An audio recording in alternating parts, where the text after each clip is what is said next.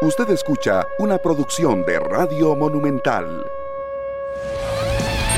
Buenos días, qué gusto saludarles. Bienvenidos a 120 minutos acá en Monumental, la radio de Costa Rica y en Repretel, Canal 11. El gusto de acompañarlo, de estar con ustedes acá en compañía de Daniel Martínez, de Andrea Aguilar y por supuesto con todo lo que ha pasado en la jornada 3 del Campeonato Nacional. Un partido lo que nos queda para el día de hoy en transmisión monumental desde San Carlos. El Club Sport Herediano que regresa al torneo nacional solo tiene un partido, precisamente el que le ganó a Guadalupe y hoy enfrentará ese segundo juego en tierras norteñas allá en el Estadio Carlos Ugalde Álvarez a partir de las 7 de la noche. Transmisión monumental desde el inmueble ahí del barrio San Martín. Ayer ganó el Saprissa, que es más líder, que convence, que golea, que gusta, que le da también un espaldarazo a las decisiones que toma Justin Campos. Ayer, digamos que no se enojó tanto, pero sí explicó algunas situaciones, como por ejemplo lo de la el, a ver, la sustitución de Marvin Angulo, habló ampliamente, dijo que se lo ganó, le dio algunos minutos, también debutó Justin Monge, creo que lo hizo bastante bien el Saprissa ganando 3 por 0 y el otro equipo que calladito, que con una planilla reforzada, pero con un trabajo acumulado está haciendo bien las cosas, es el Sporting que también ganó 2 por 0 ante Guadalupe de Walter el Paté Centeno y estos dos equipos, el Saprissa y el Sporting, que son líderes, tres partidos, tres victorias y obviamente por diferencia de goles ahí el Saprissa le saca la partida, pero se hablaba de un Saprissa de peldaños abajo, de la liga y demás, pero al cierre de la jornada Saprissa está por encima y eso es lo que los morados están sacando pecho con total razón. El campeón nacional está cumpliendo en cancha 3-3 es su marca. Daniel Martínez, ¿qué tal? Buenos días. Hola, un saludo para todos. Buenos días. Muchas gracias por estar en sintonía de la radio de Costa Rica para quienes nos siguen a través de todas las plataformas en esta edición de jueves de 120 minutos. El Saprisa que tiene a David Guzmán como su principal goleador en estas primeras tres fechas del Campeonato Nacional. De los tres goles, dos golazos contra Guanacasteca ayer el segundo en su doblete contra el equipo de Punta Arenas, que ya lo tocaba el tema. Daniel de Marvin Angulo, que todas indicar que ayer se despidió de sus compañeros o de la mayoría, que recibió una oferta bastante interesante de San Carlos, ya es como la tercera o cuarta que recibe en las últimas dos semanas el volante del Saprisa, y que esta última ahora sí lo pone a pensar un poquito más, que quiere de su futuro y que tendrá que definir en la próxima semana. Ayer salió lesionado Ricardo Blanco, habrá que ver qué pasa con el volante lateral por la izquierda del Saprissa pensando en la visita a Guapiles el sábado y sobre todo el clásico nacional que será el próximo viernes 3 de febrero. A como está jugando el Saprissa, me parece que si saca a la venta las entradas hoy mismo, ya mañana o el sábado se le venden por completo a la institución tibaseña pensando en una taquilla millonaria, más de 100, 110, 120 millones de colones para este clásico de la primera vuelta del Campeonato Nacional. Herediano, hoy podría debutar Godínez, el mexicano, ya viajó con el equipo, está prácticamente todo listo. No lo utilizó Heiner, me parece que en la primera fecha, porque dijo André, el técnico florense, que no estaba a tono físicamente todavía. Lo vimos en algunos minutos, en los 90 minutos por la vida, y ya hoy podría tener el debut oficial con la camiseta del equipo amarillo. Habrá que esperar la evolución en Liga Deportiva La Colense de Lawrence y también de Carlos Martínez para el juego del próximo domingo, que me parece es el más interesante, que tendrá la cuarta fecha del Campeonato Nacional con lo de la Liga y el equipo del Sporting. Y a nivel internacional, hoy es noticia en Europa que eh, previo al derby por la Copa del Rey entre el Real Madrid y el Atlético de Madrid, en uno de los puentes de la capital española, amaneció un muñeco guindando con la camiseta de Vinicius, el número 20.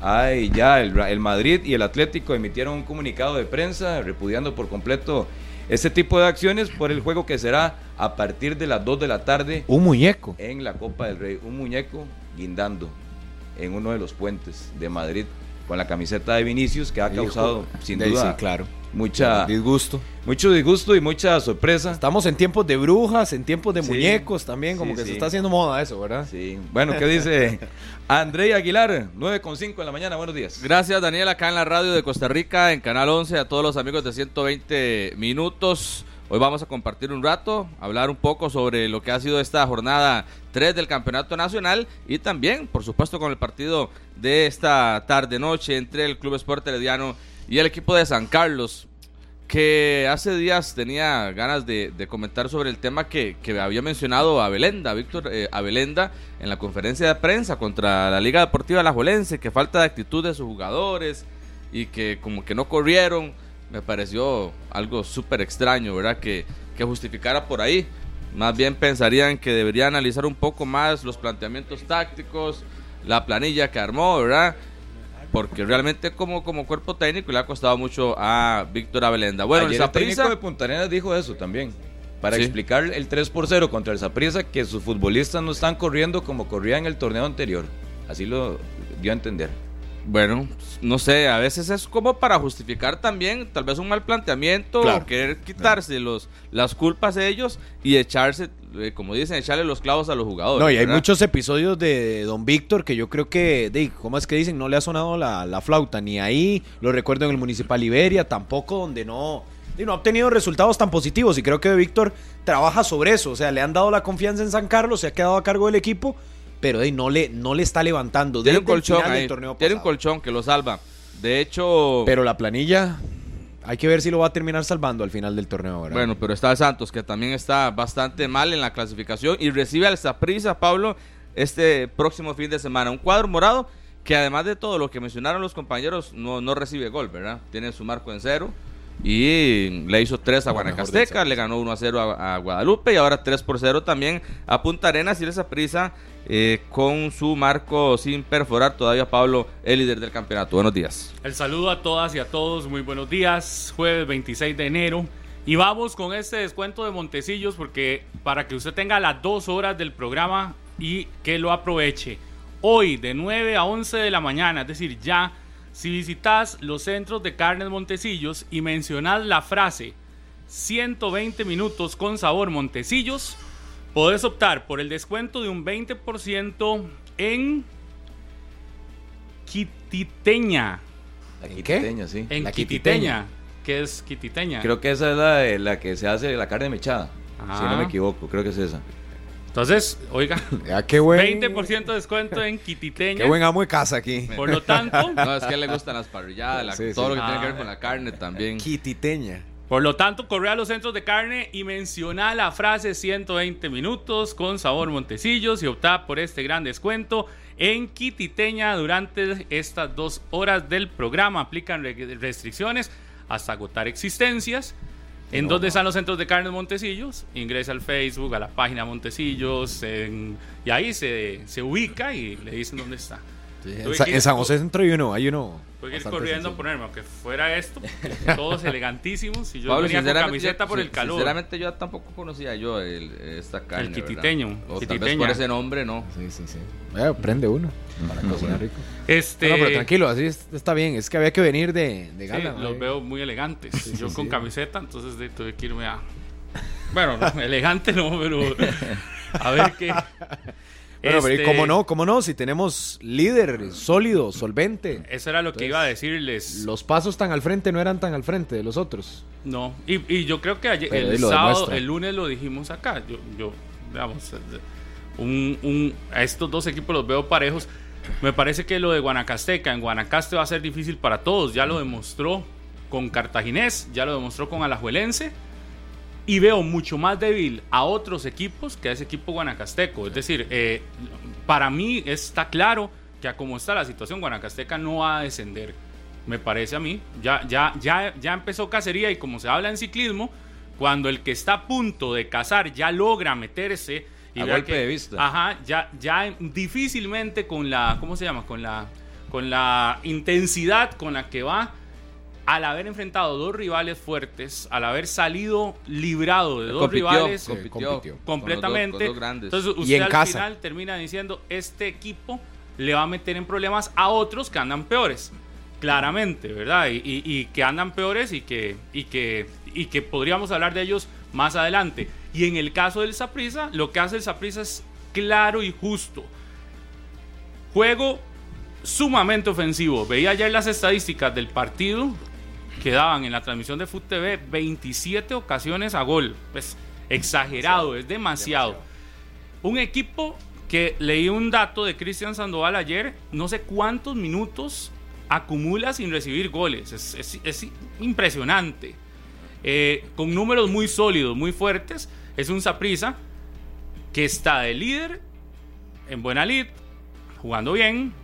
Me encanta esta situación. Vamos a llegar a un clásico, creo que con las condiciones mejores de los últimos años, eh, eh, con dos equipos en buen nivel, pareciera, ¿verdad? Si se mantiene esto de aquí a los eh, la próxima jornada del fin de semana y la siguiente, con dos equipos en buen nivel. Y la pregunta que ayer yo me hacía, ¿quién podrá anotarle a Zaprisa? ¿Cuál equipo podrá?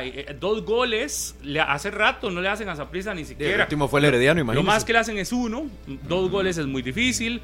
Eh, quizás lo que peca el Saprissa es de poco efectivo en algunas ocasiones y que sus delanteros, si quisiera uno verle algo mal, pues creo que, que, tratar de, señalar lo negativo no debería ser, deberíamos de hablar de lo positivo. de Ariel Rodríguez, Pablo, ayer. No anotó, no anotó Ariel Rodríguez, pero corrió, estuvo intenso en la marca, se las ponía a Paradela, Paradela muy individual a la hora de querer definir estaba muy ansioso Paradela, el Zaprisa tuvo para hacer, para marcar muchos goles. Nuevamente, ¿verdad? Lo de Paradela. Sí. Inclusive que al inicio de semana, André, comentábamos las variantes que podía tener el Zaprisa. Y acá se firmaba de que no, de que el equipo no, no se tenía que tocar y demás.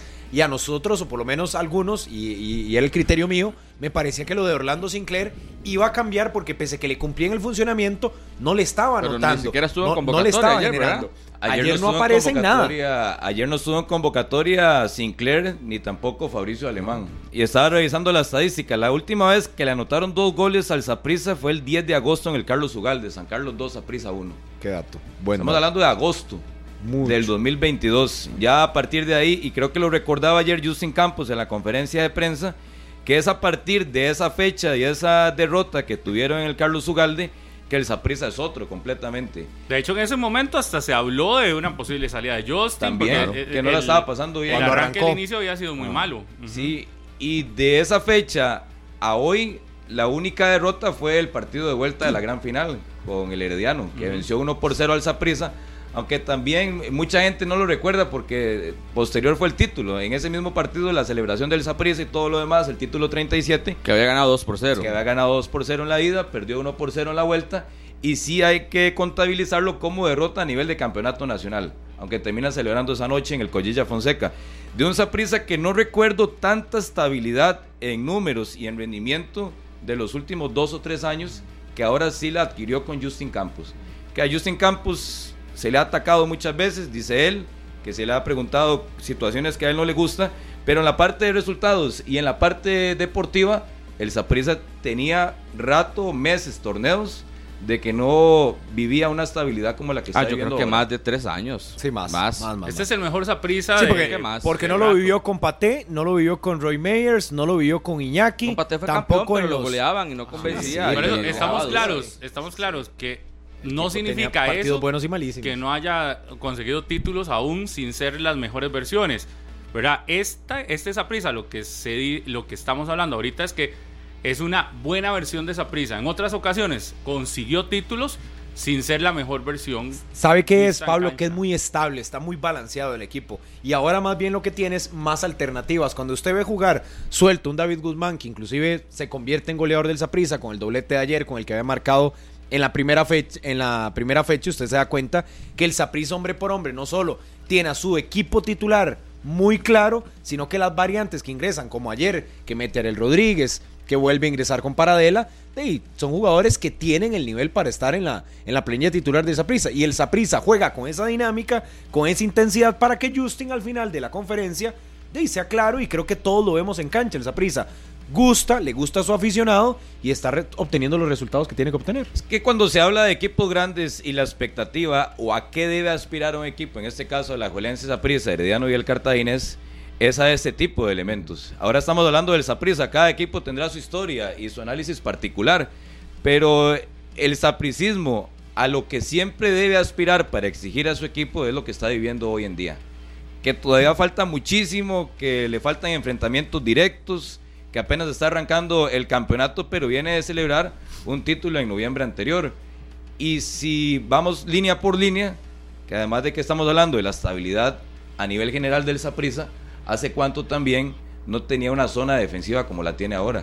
¿Cuántos jugadores pasaron? Hasta Guzmán, en su momento Barrantes, jugando de central. Jalen Haden. Jalen Haden. Ahora con Gerald Waston, Taylor con Arboy también. y con eh, eh, Fidel Escobar. Es una zona defensiva que el Saprissa llevaba rato buscando Y que la ha consolidado. Y no olvidar que creo que el aporte de, de los, de los jugadores este, Laterales. laterales Laterales. también es eh, importante, tanto en defensa como en incorporación ofensiva. Me parece que lo de Ricardo Blanco es destacable desde hace rato, pero yo le iba a decir, Daniel, El Jeffrey esto- Valverde, titular por derecha. Pero digamos bien, que ese es, el, ese es el, ese es el, La novedad. Esa es la línea donde qui- quizás hemos visto un poco más variantes, pero lo demás es como muy claro. Y, y ahora, que bien lo decía usted, Daniel, ¿a producto de qué eh, se genera eso? De, está claro, Saprisa invirtió en una nueva zona defensiva que le. No podía depender solo de Waston. En un momento, en algún campeonato, el Saprissa dependía única y exclusivamente de Waston. Pa- no estaba Waston por alguna u otra situación y usted veía ahí a Jalen Haden a veces de, de, de, de de central. Aubrey, sí. Mucho tiempo estuvo Aubrey Davis, recuerden. Ajá, pero y que lo trajeron para ser eh, eh, eh, extremo, ¿verdad? Sí, lateral. lateral. Y, y- eh, extremo no, lateral. Y resulta que, que lo tenían que improvisar como central. Como bien decía Martínez, bajar a Guzmán. Es decir, lo, lo que el Saprissa logró hacer fue invertir de una manera correcta en una posición donde sí tenía hierros, donde los guardametas se veían mal también. Pero ¿por qué se veían mal también los porteros? No solo porque haya cometido errores el portero, sino porque en ocasiones quedaban solos. ¿Qué pasa con Chamorro? A mí lo de Chamorro me parece que es evidente que si bien ha crecido y demás, a Chamorro le llega muy poco. Y usted así, eh, digo, no, no le voy a bajar el piso para nada. Me parece que, que Chamorro también ha demostrado condiciones. Pero adicional de, con- de demostrar las condiciones, el, el guardameta Chamorro está cuerpado por una zona defensiva sumamente eh, fuerte, Pablo, y tal vez el, consolidada. el- el portero que recibe metralla partido tras partido entra en un ritmo y tal vez ya se acostumbra a lo que es recibir muchos, muchos disparos. Tal vez puede ser más difícil para un guardameta como Chamorro que tal vez solo tenga una durante el partido. Dos, ayer creo que hubo un achique bastante bueno que hizo y tiene que estar ahí. O sea, tiene que estar en esa, en esa acción y también supongo que tiene que ser alguna virtud de estar concentrado y que la única o las dos que le lleguen poder resolverlas. En cuanto a lo que usted dice de la inversión, no sé si tanto la inversión, Pablo, como tal vez poder combinarlos. O sea, que Justin Campos realmente encontró cómo combinar a la defensa, que tal vez no lo pudo hacer el técnico anterior o tras anterior. No, no, pero es que puso plata. Saprissa compró jugadores Pero- importantes. pero Sí, porque- Arboin no es caro. No, pero lo de. Fidel Escobar es un es jugadorazo. Pero bueno, hay, eh, no hay, es caro hay estrategia. eh, eh, eh, comparado con otros, pero Saprissa no hacía ese tipo de movimientos anteriormente. Que fue, también. fue, para mí Pero- fue pero la es lectura. más discreta. Por eso- Todo el mundo tenía dudas de Pero es lectura, porque tampoco era que Fidel Escobar se lo estaba peleando todo mundo en Panamá.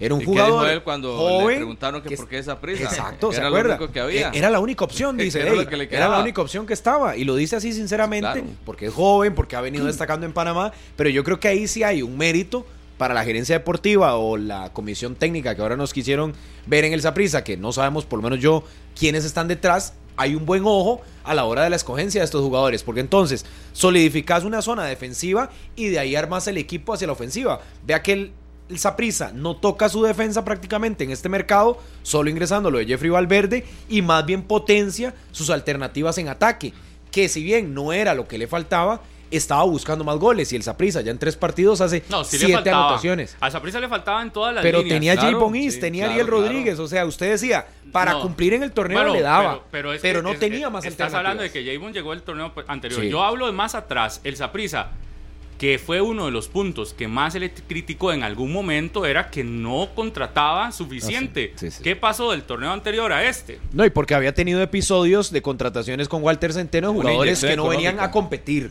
jugadores que venían a llenar un cupo. Cuando llegó lo de Andy Reyes, lo de Figuito, lo de todos estos jugadores, Wander Zúñiga y demás, de que no le llegaban a competir. O sea, no realmente llegaban a ser titulares, eso, llegaban a, a- llenar A esos, campo en el en a esos banca. son los que yo me, re- re- me refiero tres años atrás. cuando digo que hubo un momento en el que el Saprissa no invertía y que la gente realmente le reprochaba eso. Pero no era un así tema- pero no le era un tema alcanzaba en económico, Pablo.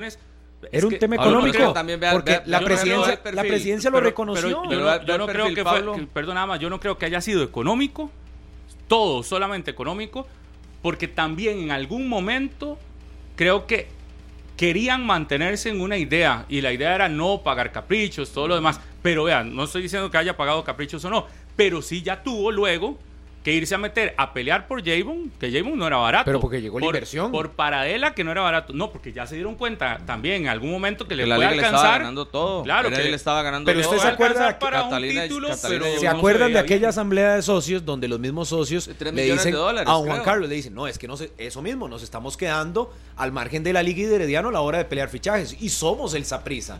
Entonces, lo entienden así, se hacen los Por eso, movimientos, no se aprueba. plata. y Es se que le eso lo inyecta propicia dinero. también Justin. Es que ese es el perfil, lo que yo Lo quería decir. Justin El Campos. perfil, porque por ejemplo, usted le decía aparte que qué tipo de jugadores quiere. No, yo quiero los que salgan jugando desde atrás, defensores que sean volantes y mixtos y que. No, se dice, no, yo medio quiero- Grecia. Claro, Recuerde, yo recuerde jugadores fuertes. En el torneo de clausura 2022, cuando el Saprissa queda fuera ante la liga en semifinales. Ese día, la conferencia de prensa de Justin Campos y posterior Mariano Torres en zona mixta, ellos fueron clarísimos. Claro. Aquí tiene que darse un antes y un después de lo que se ha estado haciendo, porque no se puede nada más cegar la dirigencia que con un título todo está bien. Y lo recalcó en aquella ocasión, recuerdo que fue un miércoles en la noche, Justin Campos y Mariano Torres, dos de los líderes del camerino, Claro. que se anunciaron en medios de comunicación, pero era un mensaje directo a la dirigencia que era o invierten Claro. o se hace algo distinto o el Saprissa va a seguir dando tumbos. Y usted recuerda Es esa cara de Mariano, donde Mariano Sí, estaba claro. totalmente contrario. Y es que lo propicia también Justin Campos. Y ojo, que llega en un momento como técnico del Saprissa que tal vez otros que estuvieron antes deseaban estar en el momento en que se inyecta económicamente el equipo. Pero también tiene parte y mérito Justin Campos, porque hemos visto muchas veces que se le da todo a un técnico, se le da las mejores figuras y termina fracasando. claro. Entonces, habló claro, le dieron las herramientas y él con justa razón y respondiendo a las expectativas, las sabe utilizar. Oiga, pero vea, es que por eso es que yo insistía en esto, que no puedes jamás ni comparar el año en el que el Saprissa contrata a Andy Reyes como delantero sin haber ni siquiera tenido minutos suficientes en el cartaginés. Esas goles, eran, ni tampoco esas eran las contrataciones de Saprissa. Y se defendían a capa y espada ese tipo de contrataciones. Bien lo dice Martínez, cuando Justin llega, porque eso, e- ese fue uno de las contrataciones que le dieron a Iñaki. A Iñaki le- se la pusieron ahí. Usted viene, este es su delantero que le vamos a Rodríguez contratar.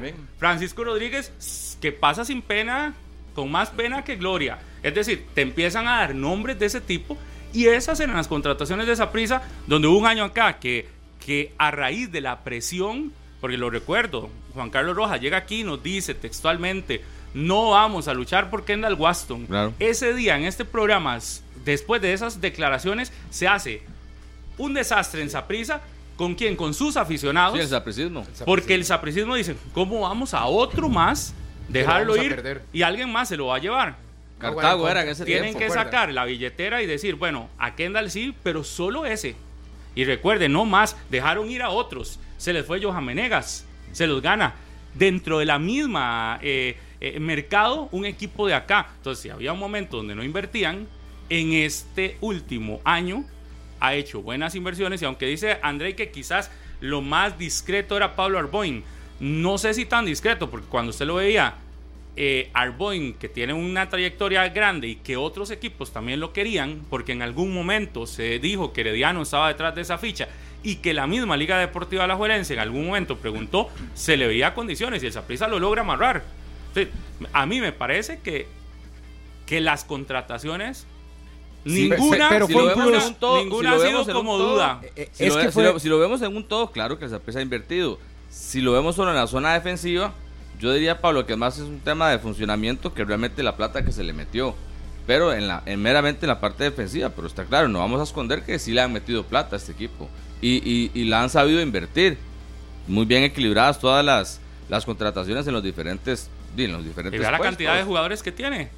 Tiene un montón Hoy. de jugadores. Y Hoy, yo creo hoy que le sigue metiendo hoy. dinero. Ah. Yo creo que le sigue metiendo dinero. Fidel Escobar tuvo opciones en ese mercado de irse del Saprissa.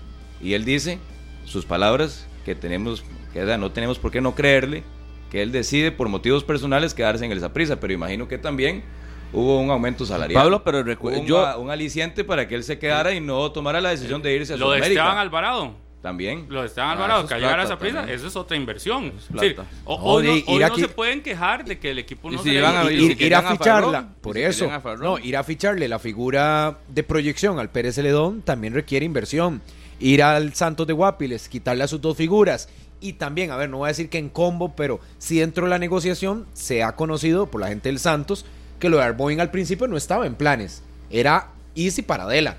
Y al final se mete Arboin para solucionarle un problema que requería el Saprissa en defensa. Y en la negociación también se evalúa lo de Arboin y se termina yendo al Saprissa. Entonces el Saprissa no solo que ahora tiene el músculo económico, sino que también creo que tiene mayor inteligencia a la hora de la negociación. Y ahí sí hay mérito, no solo del cuerpo técnico, sino también de la gerencia deportiva, que está sabiendo negociar. Sí, que con plata es más sencillo. Es que hace Posiblemente sí, decíamos- hace poco pero lo está haciendo lo bien. ¿Qué está ofreciendo esa prisa? Y porque Justin se lo pide y Por la gerencia responde. Porque Justin Pero sabe hace mucho. poco o sea. todos decían, es que no, estamos prefiriendo el mercado de Alajuelense, del Herediano, que está ofreciendo el Saprissa, cómo se está quedando tanto el Lo decían los mismos jugadores. Ahora, si ya se están, si ya está cambiando el asunto y más bien es el Saprissa y los jugadores terminan contrato para llegar al Saprissa, vea lo de Carlos Barahona, algo diferente está ofreciendo Saprissa ahora, no sé si es Catalina, la forma de negociar, no sé si es el CES, ¿qué será?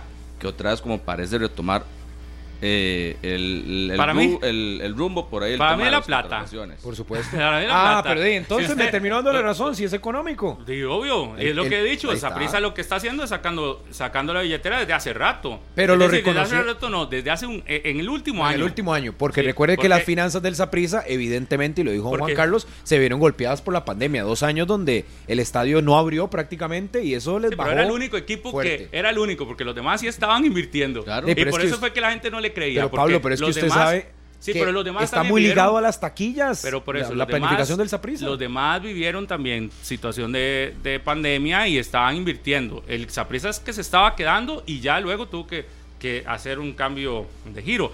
Pero lo que dice ahora Andrei, que qué más está ofreciendo, está claro que, Pablo, pero- probablemente pero mejores también- condiciones en un contrato. Sí, pero- es dinero con títulos. Es que, pero, pero también, también esa pero es que prisa, también. Catalina, porque según nos explicaban del otro lado, por ejemplo, cuando estuvo Lleida y él decía que no era tanto la plata, sino lo que le ofrecían y las condiciones.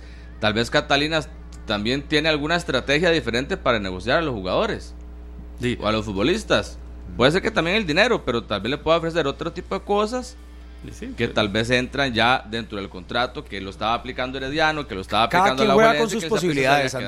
¿Usted se acuerda cuando Herediano decía y Jafel lo decía muy claro por qué ganaba fichajes en mercados donde tal vez económicamente no le iba a competir ni a la liga ni a esa prisa? Le ofrecía contratos largos y los jugadores decían, es que yo prefiero irme al Herediano donde tengo tres años de estabilidad de contrato y no irme un año a Saprissa o a la liga, no la pego, la presión en la liga, por ejemplo, estaba al máximo, todavía supongo que está parecida, y entonces me voy al año si no rindo. En el a- Saprissa, aparte- presión de que sacaban, metían jugadores y también, entonces Aparte no eran los cada quien juega con lo, con lo no, de uno. no eran solo los años. Yo recuerdo que en el Herediano lo que más llamaba la atención era que se les permitía, si había posibilidades de salir, que no iban a tener ninguna traba. Y eso nadie más se los ofrecía. No sé si alguien ya lo está haciendo, pero el Herediano ahí les ganaba todo, cualquier contrato, porque lo primero que les decían era, no va a tener trabas.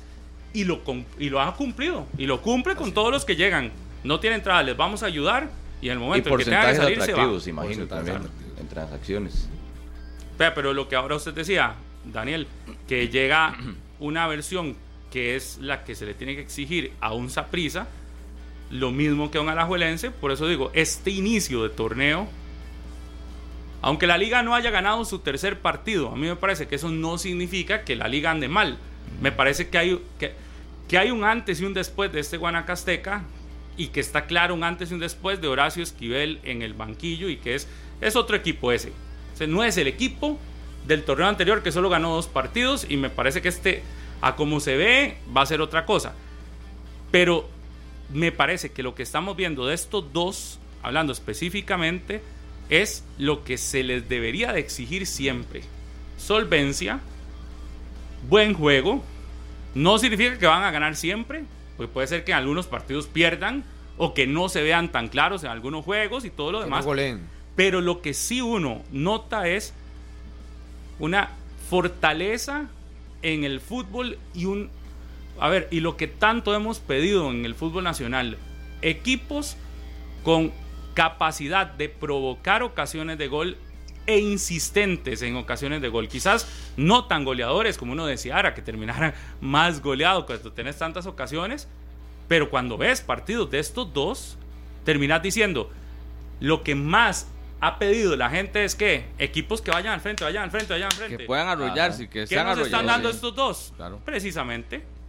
Espectáculo, que es lo que están llamados. Juego Hoy- ofensivo. Yo creo que Herediano también, solo le hemos visto un partido, tenemos que verle más juegos, a ver si lo está consiguiendo, si lo va a hacer o no.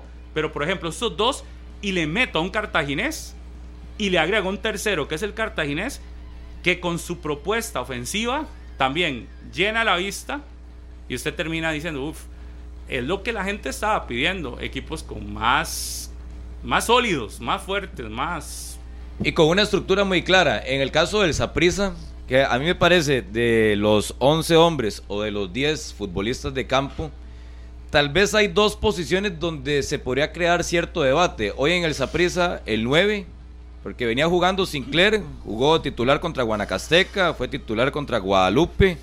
Todos creíamos que los resultados sostenían al equipo titular del Saprissa, incluyendo a Fabricio Alemán, y ayer los borra por completo, Justin Campos. No, pero usted veía a Fabricio Alemán por encima de Paradela. No, no, por decisión técnica, porque Fabricio Alemán le estaba sumando las normas sub-20. Ayer, por ejemplo, en la banca y en el equipo titular de Saprissa no tenía ninguno. Ayer no sumó minutos sub-20 el Deportivo Saprissa. Además de Carvajal y Warren Madrigal, que son los tres del Saprissa que le pueden aportar en esa regla sub-20.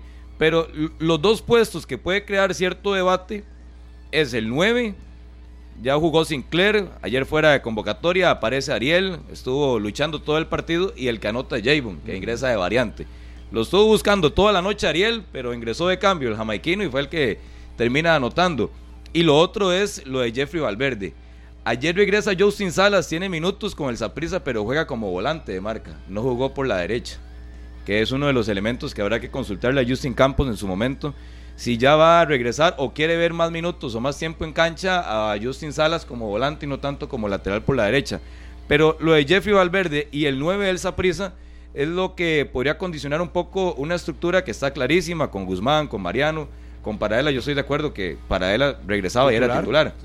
Lo que pasa es, entonces, ¿cómo va a administrar o cuál es la planificación del Saprissa ahora en adelante con las normas Ese es un 20? temazo y no solo para el Saprissa, O tal Daniel, lo conversamos para la liga. Pero tal creo vez- que a los dos los tomó con futbolistas que creo que el Saprissa tiene más encaminados los suyos con lo de Fabricio Alemán, que lo veo más titular que lo de Josimar Alcócer en la liga. que en la liga los tomó por sorpresa, Titular ¿verdad? ya, yo no, titular ya yo no tengo la certeza no, no. de Alemán. En, en este Saprissa con Paradela titular, evidentemente no. Pero lo que digo es que está más cerca o ha demostrado más en cancha es que tiene que jugar. puede ser titular Tiene que que, no el sí. caso, Claro, digamos, que tiene claro. la liga con lo de Josimar Este Alcócer. tema Oh. del sub-20 es tan grande porque vea hoy, usted ve equipos sólidos, fuertes, buenos en cancha, pero no por calidad, sino por cumplir una norma, tendrán que desarmar para meter a jugadores que no necesariamente vayan a funcionar. Ah, pero es que es una obligación hacerlo. Sí. Uf, eh, eh, estamos de acuerdo que en algún momento se tenía que dar esto de la norma y todo lo demás, pero aquí es donde empieza. Cuando antes no hay tanta calidad, usted dice que le den oportunidad a otros, pero si esos otros por calidad tienen que estar en el banquillo, porque hay unos superiores, a partir de una norma tenés que hacer todo un cambio.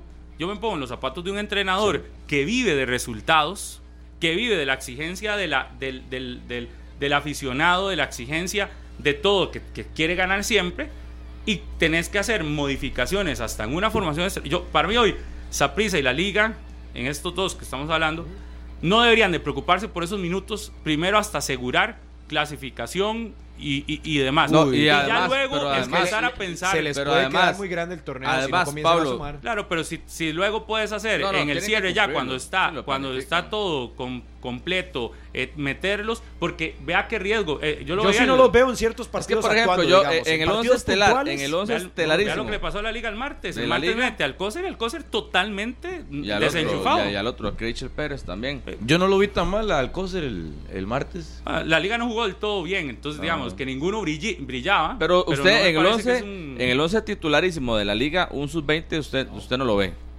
Y yo creo que en el de Saprissa tampoco. Es el mismo panorama, ¿verdad? por eso le decía. Podrá estar Alemán, podrá estar Warren, otros. pero, esos son pero en Alemán el por 11 un lado y estelarísimo, Alcócer por el otro son los que pueden No ser la los- opción no los 1, ve.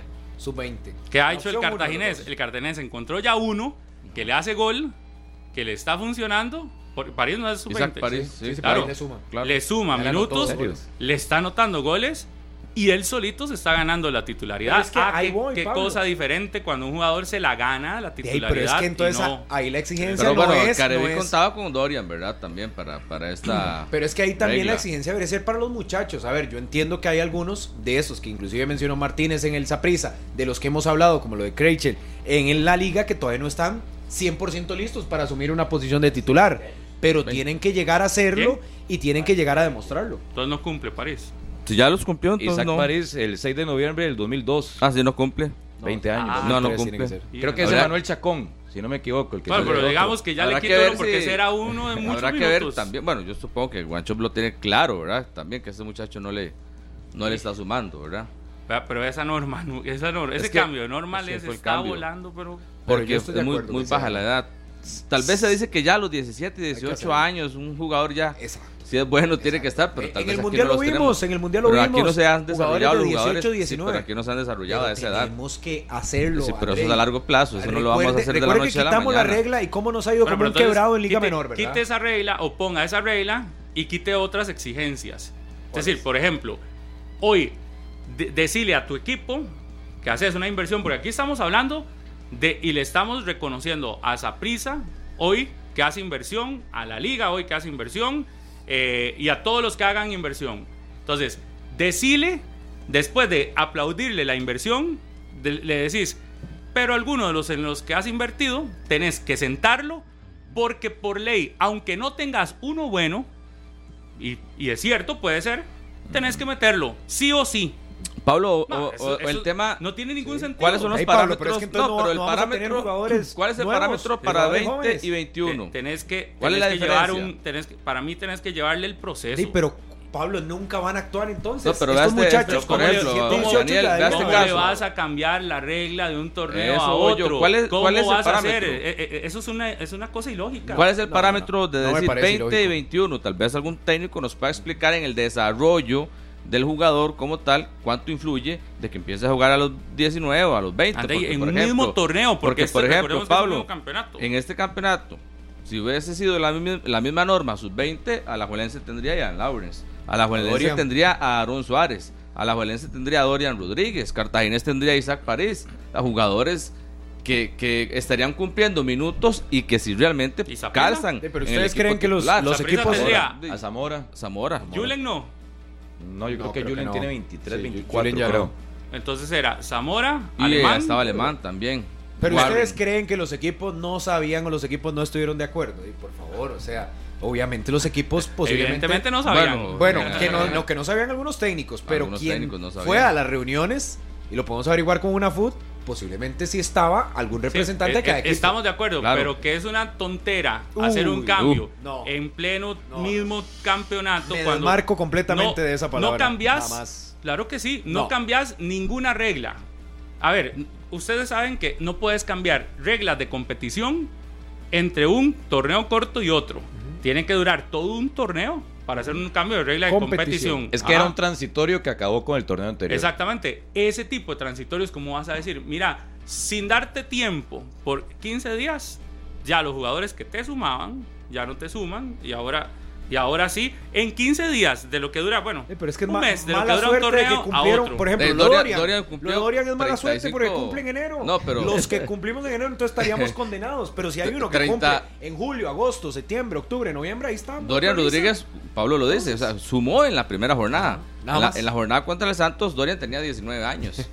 que eso fue el 14, creo, de Pero luego enero. lo de sí, el París. 14. Y el 18 de enero cumplió los 20, ya no suma. Pero vea lo de París, lo de París, ¿tiene cuántos meses? ¿Tres, cuatro meses de haber cumplido En noviembre, sí, en noviembre cumplió. 20 años.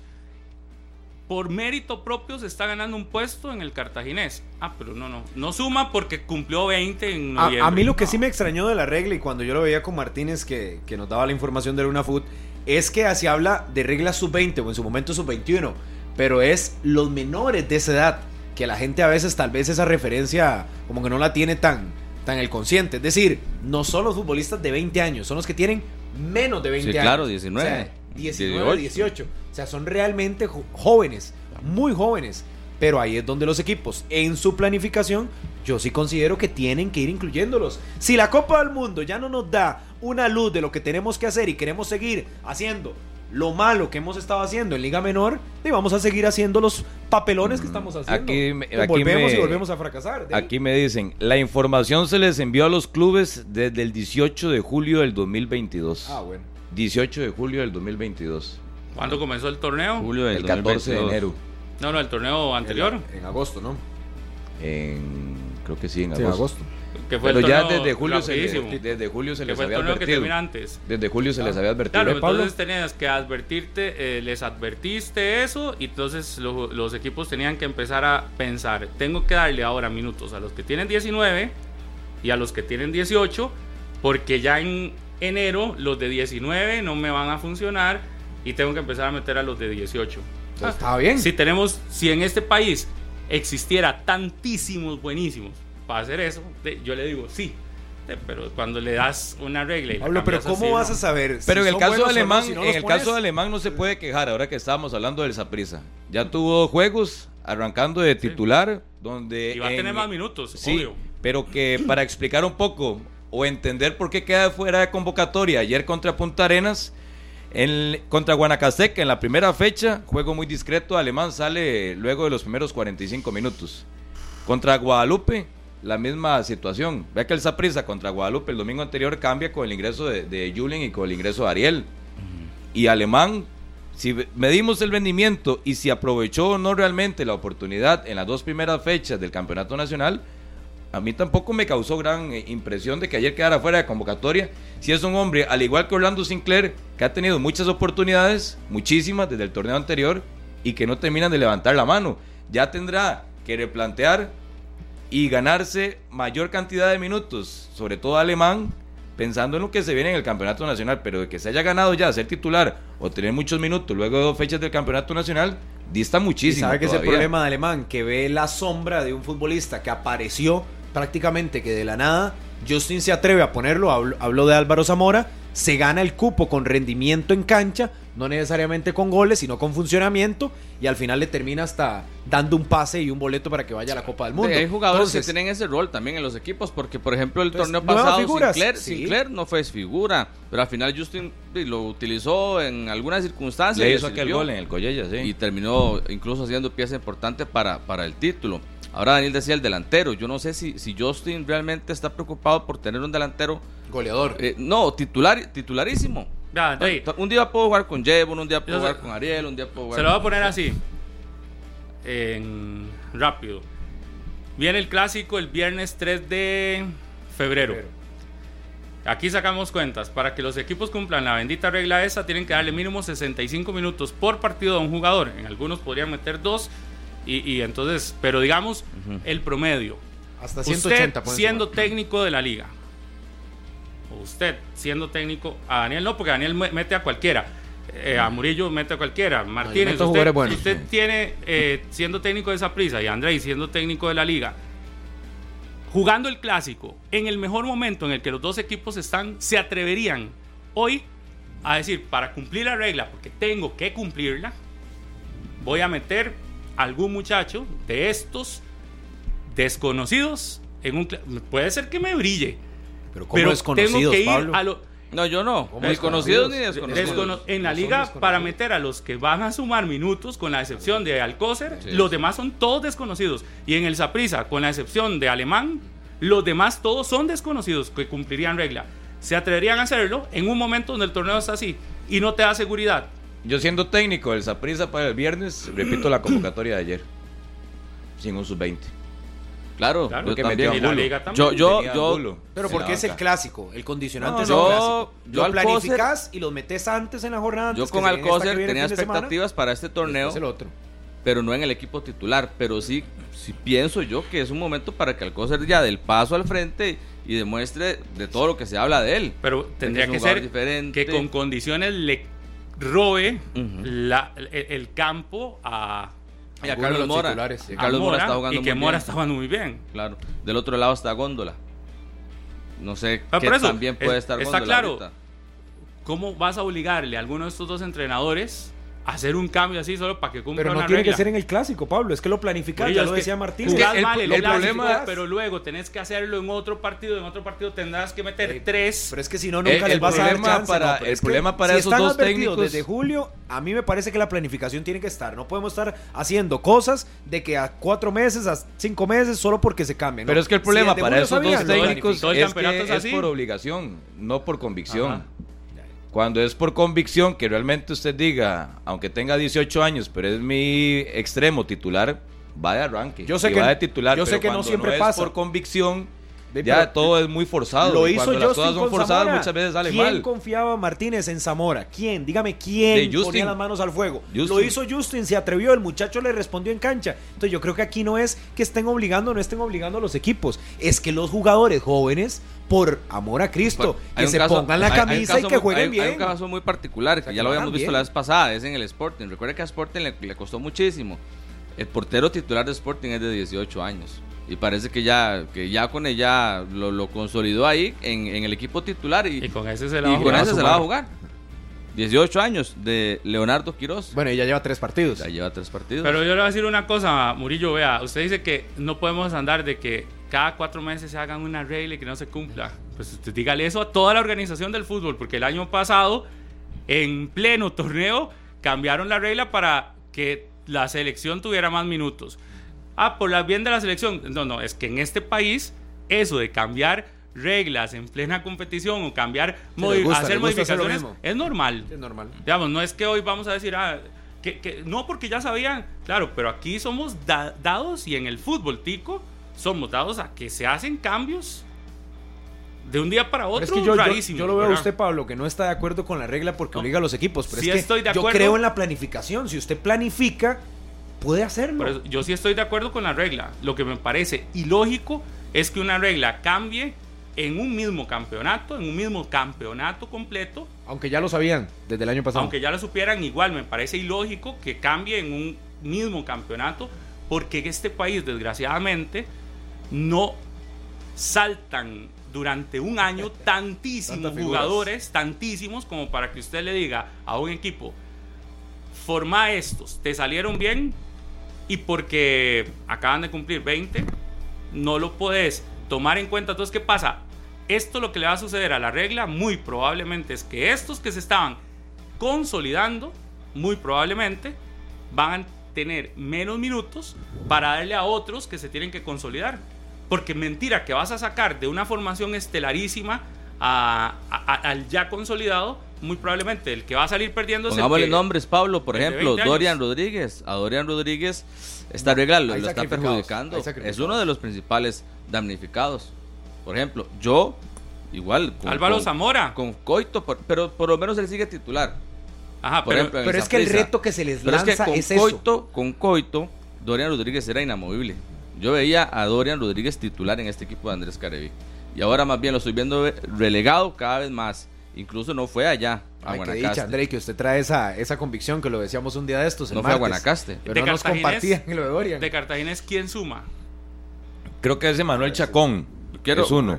Quiero adelante, revisar ¿no? todas las planillas, a ver cuál es el sub-20 que Voy juega por acá. convicción, como dice Daniel. Ahorita daba el caso del, del portero de Sporting, pero no estoy claro si algún otro equipo tiene a un jugador titularísimo en su formación. Bueno, a Saprissa Sub-20, le sumaría ¿no? Alemán. Y fuera de Alemán. Madrigal que y. Carvajal. Madrigal y Carvajal, pero y Carvajal tiene la pieza 2, 3, 4 casi. Y Sí, pero en algún momento Warren, lo tendrán que poner. mm, por necesidad. no no creo. Algo no, no está en algún momento creo. alemán y, y necesita minutos, van a tener alguno de estos. Y en la liga es Alcócer el primero. En el Herediano. Yo El creo que ya que anotó, Vargas. no, no. John Paul Sí, Ruiz, John creo. Paul Ruiz tendría que ser. Este muchacho sí suma. El sí suma. Y en el Cartaginés sería lo de Chacón. En, por lo menos así, a formación titular, Emanuel. Porque Isaac París no. Y el Cartaginés que ya tiene otra banca que no, era lo de, lo de Bernal Alfaro no, Diego Mesén no, lo de Jordan Smith no. Marco Ureña to- no. Marco Ureña no, Este, todos los jugadores que llegaron nuevos. Por eso, ¿no? en el ca- es- ese es otro de los equipos al que se les Chacón golpea. tendría que. A Chope yo creo que no le gusta mucho esa regla. Creo que no está él muy convencido con, ¿Cuál entrenador va a Sí, estar con la- feliz? con la regla. Ninguno, pero, eso? pero hay que. Ya hay con que el la odia, por ejemplo. Sí, ya con el odia esa regla de los Sí, 1440. hay técnicos Bueno, que de prefieren acuerdo jugar a, con- a soccerway.com, Emanuel Chacón, 19 años en el Es el cartaginés. que le suma. Y está titular y lo está haciendo bien. En septiembre. Pregúntele a muchos exjugadores que le van a decir que con esa regla, de la que no estoy totalmente en contra, me parece que puede ser una regla muchísimo más. Yo lo que le entiendo es que es el cambio. Lo que no te gustó es el cambio, que a mí también me parece extraño. Yo coincido con Andrés de que habrá que preguntarle a los técnicos cómo se cambió y se bajó. O sea, ¿por qué se bajó a los 19? Que 19 sea el tope máximo. Si me parece que 20 años, que tenemos muchos de esa generación de 20 años, podrían estar destacando en el torneo. La- la Pero en ese caso está mejor. Más Para que- jóvenes. Que, sean más jóvenes. Hoy, hoy el fútbol a nivel mundial, ¿qué nos presenta? Dicha, Martínez, que te viniste. No, este no, no, lado. no. Hoy el fútbol a nivel mundial europeo, ¿qué nos presenta? bien, Futbolistas con pues, 18 Yo estoy de además acuerdo que que, no los sea tenemos. sub-20. Lo que Pero- pasa es que no- cómo lo haces en Sí, sí, el sí. mismo campeonato. Eh, pero esa es la UNAFUT. Ujú, Eso es lo que Y Y, decía. los presidentes y su asamblea de que representantes. Se están forzando. Yo lo que veo es que no- nos estamos forzando en el torneo a tener que volver a ver a las divisiones menores y a sacar futbolistas. Algunos no estarán listos. Pregúntale a algunos exjugadores que están totalmente en contra de la regla, donde dicen que lo que está sucediendo es que no ganan puestos por, por calidad, sino por necesidad. Pero así pasó en su momento cuando se implementó desde el Sí, 2008, sí, por eso. 2009. Yo estoy de acuerdo, lo que me parece ilógico es cambiarla en pleno campeonato. El de Punta Arenas sumaba el año pasado, ¿verdad, Antonio Hernández? Anthony sumaba el año Yo pasado. ahora les iba a preguntar en Punta Arenas quién suma. Estamos buscando aquí. Vamos a ver en el Un puerto. que equipo que Anthony- además está re mal Serían desconocidos, Pablo, también, realmente. Ajá, Viendo la tendría que ser desconocidos. y con este no. arranque tan pero tan complicado del Yo recuerdo que hicimos una nota en Deporte Repretel luego de la primera fecha, viendo las listas de convocados y el sitio transfermarket.com. eh, Punta Arenas era de los equipos que menos tenía futbolistas, tomando en cuenta el parámetro de la primera fecha y las planillas generales. Los que más tienen, Guadalupe y San Carlos con 6 y 5. Y ya los que menos, la Liga, eh, Punta Arenas, no recuerdo cuál, eran cuatro. Pero es, de los pocos. Punta Arenas creo que tiene uno o dos nada más de la de las últimas convocatorias que ha tenido en Campeonato Nacional. Guanacasteca está sumando minutos con el equipo titular, por ejemplo, con el que le vimos ante la Liga y Cartaginés. A ver a quién tiene ahí. Ese es otro, que No, está que no. urgido de puntos. ¿Cómo le vas a decir a Horacio? Y yo sé, puede perder puntos en el camino si no lo cumple, pero le vas a tener que decir a Horacio que necesita y que está urgido de puntos, que armó un equipazo, o un buen equipo, no un equipazo, un buen equipo que lo está tratando de, de consolidar, y le tenés que decir, El muchacho Vangares no. No ¿verdad? solo- No, suma. ¿verdad? no solo No. tenés que salvarte del descenso, encontrar no sé cuántos este, puntos que te faltan para no descender y además mete un montón de desconocidos porque si no vas a perder puntos por la regla. Pero no es Y- un montón, Pablo. Es una planificación. Ni Guanacasteca, el el, año anterior lo hacía el con Brandon creo que no. Aguilera, de ahí. Ah, Del equipo no es un titular creo que no. Murillo, pero mientras sale del último lugar va a tener que utilizar el equipo más fuerte que tenga. Y ya luego va a tener que, Lo que puede meter. Yo no sea. veo catastrófico que un jugador entre en los segundos tiempos. De ahí sí que hay exigencias de partido, que hay compromisos también que tienen los equipos en la tabla. Pero si se planifica, ahí tenías que hacer el scouting ahí, revisar en tu liga menor, buscar traer algún fichaje que te sume de 18 19 años. O sea, es que no es catastrófico. Si vemos el fútbol mundial, donde hay futbolistas de 17, 18, 19 jugando en buenas ligas con buen y ahora vamos a entonces hacer un drama porque los equipos costarricenses no pueden tener un jugador que le sume a la regla. Bueno, a mí me parece que eso es también el reto de los equipos, de las gerencias deportivas, de conseguir ese futbolista y si no le sirve uno, buscar otro más. Aquí ya encontré la información de la nota que, que elaboramos. De acuerdo a la primera fecha, eran 28 jugadores que aplicaban para la norma. Los equipos con más, San Carlos con 6 y Grecia con 5. Era Grecia, San Carlos y Grecia. Y los equipos con menos futbolistas, porque después van a decir que si empiezan a meter a los del alto rendimiento, Sí, son, un montón. un montón. Pero sería Guadalupe, El Puerto, La Liga y Cartaginés. Sí, en la liga entonces solo uno, solo lo de Yosimar. Que fue la primera fecha. Era como un parámetro que... Así que va a tener que meter a otros, que no estaban planificados. Sí, se hablan de Sebastián Esteban, es- Rodríguez. Sebastián Rodríguez, Sí, Sebastián Esteban Rodríguez. Cruz, eh, Kangel Mitchell. ¿El Cartaginés cuántos? Bueno, de la primera fecha. Eh, como uno nada más, Emanuel Chacón. Ah. Estaba viendo aquí en Le va a Guanacasteca. tener que meter otro. Guanacasteca Sí. estaba viendo a Jalen Mitchell. Es que usted sorprendió a la liga, André, André el, el Le movió Usted los le- cimientos. Usted Le- le, tiró una pedrada tan Le fuerte. podría, le podría contar la historia, cómo fue. Eh, Ni me digas, pues yo creo que le van a pasar esa factura ahí a usted. No, bueno, estaba, estaba- no, tiempo, no, realmente, realmente estábamos trabajando una nota para ver cuántos minutos sub-20 iba, iba a sumar la liga en este, en este campeonato, averiguando ya eh, con la liga y en la UNAFUT, este, logré ratificar que había cambiado de la norma. En- lo planteamos y todo el mundo estaba como Sí, nadie estaba- este, al tanto y este, luego consulté lo de Dorian Rodríguez y ya me quedó más claro. ¿Alguien el se le había ido ahí, André? En esa comunicación a Caribe. Claro. Lógicamente? Claro. lógicamente, porque él no, no lo ¿Alguien- tenía claro. Alguien ahí La no- cosa es que- no llegó el Recuerde que ahí. entonces, si lo que dice Martínez se cumple, que fue en julio, en julio el técnico era Coito. Coito. Estaba llegando apenas Coito, ¿verdad? Quien fue a esa reunión, me imagino que es la misma persona que está en Alajuelense, porque es parte administrativa, se lo informa a Coito, muy probablemente, y se les olvida cuando se va Coito, Que avisarle refrescarle al nuevo cuerpo Sí, técnico. pero ahí estaba Martín Sí. Arriola, que estuvo y se quedó y sigue. Pues, es- ¿usted cree Buen que a. Martín Arruela le, le hayan di- le den así como detalles Sí, tan... creo que tal vez es el último. En el momento en el que le dan, muy probablemente es a Coito y a su, y a su asistente uno, a su Sí, gente más cercana. Yo lo Bueno. que imagino es cuando reciben la comunicación en julio, como muchas veces pasa, como no es a, a una distancia o pronto, y la mayoría dice, no, voy a dejarlo por acá. Y ya luego en diciembre me acuerdo. En diciembre me acuerdo y ya les digo a todos. pero en ahí- Alajuelense, por ejemplo, lo que Pero ahí la junta directiva este al cosas, encargado Pablo, de eso o a la encargada, Claro, o sea, pero tienen que jalarle el aire, pero de una manera Hay quienes manejan eso también, en la parte meramente deportiva y lo que tiene que ver con divisiones menores, ahí están involucrados mucho Marvin Vega, que tiene años de años en la institución, y lo de Víctor Reyes también, que ellos son los que van a este tipo de reuniones, que tienen más claro quiénes suman, la edad de todos los muchachos, ese tipo de cosas, creo que también ellos este, manejan, manejan esa parte. Claro, pero aquí es lo que le toca a la junta directiva, por ejemplo, el caso de la liga, que hacen quedar mal al entrenador hasta en una conferencia porque no tiene idea de lo que está pasando, es llamar a cuentas a quien no comunica. Y Mm. no es posible que el entrenador tenga un mes de estar acá y que no le hayan dicho absolutamente No, y nada. que se salva- no les hayan advertido para que en el torneo de Copa empezara ya a darle No, oportunidad pero es a que eso es lo que le iba a decir, porque en el torneo de Copa, eh, bueno, yo no estaba acá, pero vi el partido de la Liga ante Guanacasteca allá en Nicoya, y la Liga usó a Sebastián Rodríguez, a Rajinder, que ya no está en el equipo, y a un montón de Pero como no los- cuatro jugadores jóvenes. Pero no los usó pensando Yo- en que iban no, a eso jugar es lo ese que le iba a decir. Era más por necesidad porque había futbolistas en el Mundial y futbolistas en, en divisiones menores.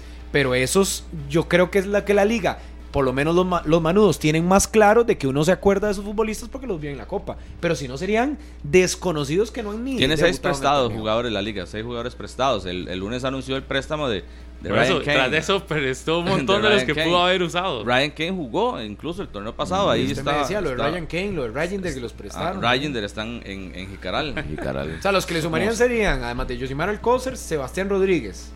Sí, Ya Kenjel Johnny Mitchell. Álvarez, no, el tercer portero no. No, tiene 22. Kenjel Mitchell, Kenjel Mitchell y Krechel. Krechel Pérez Son cuatro, y ya. Esteban, Esteban, Esteban Cruz. Y Claudio, Claudio Montero también. Ese- incluso también hasta- estaría el, el- el nieto del Chunche, que es Josimar Gómez, creo, Josimar Gómez. Pero son del alto rendimiento, son muchachos que tal vez algún día se incorporarán al primer equipo, que falte alguien o haya alguna lesión. Nos- creo los, los cuatro primeros son Krechel Pérez, lo de Josimar Alcócer, lo de Esteban Cruz y lo de este Sebastián Sebastián Rodríguez. Rodríguez. Esos son. Sí, pero por cupo en planilla es igual que en el Saprissa, que uno no los ve actuando. Lo de Warren igual tampoco. Dylan Brown, por ejemplo, está prestado, que jugó el torneo anterior. Sí, todo eso lo sacarlos. también. Y el muchacho, el hondureño, le sumaba. Ah, por ejemplo, Samir, Samir. Félix, que está en San Carlos. ¿En Samir Félix o ya no? Buen tema ese. muchacho tenía. Y, y era un futbolista que podía aportarle. Claro, vamos a ver si. Lo que lo de es que le ocupaba Félix. plaza de extranjero, pero ahí para traer a otro. quién? ¿A de. Tejeda? Sí, sí, O sea, digo dentro de la evaluación, si eso se tomó en cuenta. Ah, pero Tejeda ya tener en, a, a Félix que no tener a. Tejeda en los minutos que ha entrado ya hizo más que peligro que Blackburn. que Ah, no, pues que la ya superó ese, La comparación.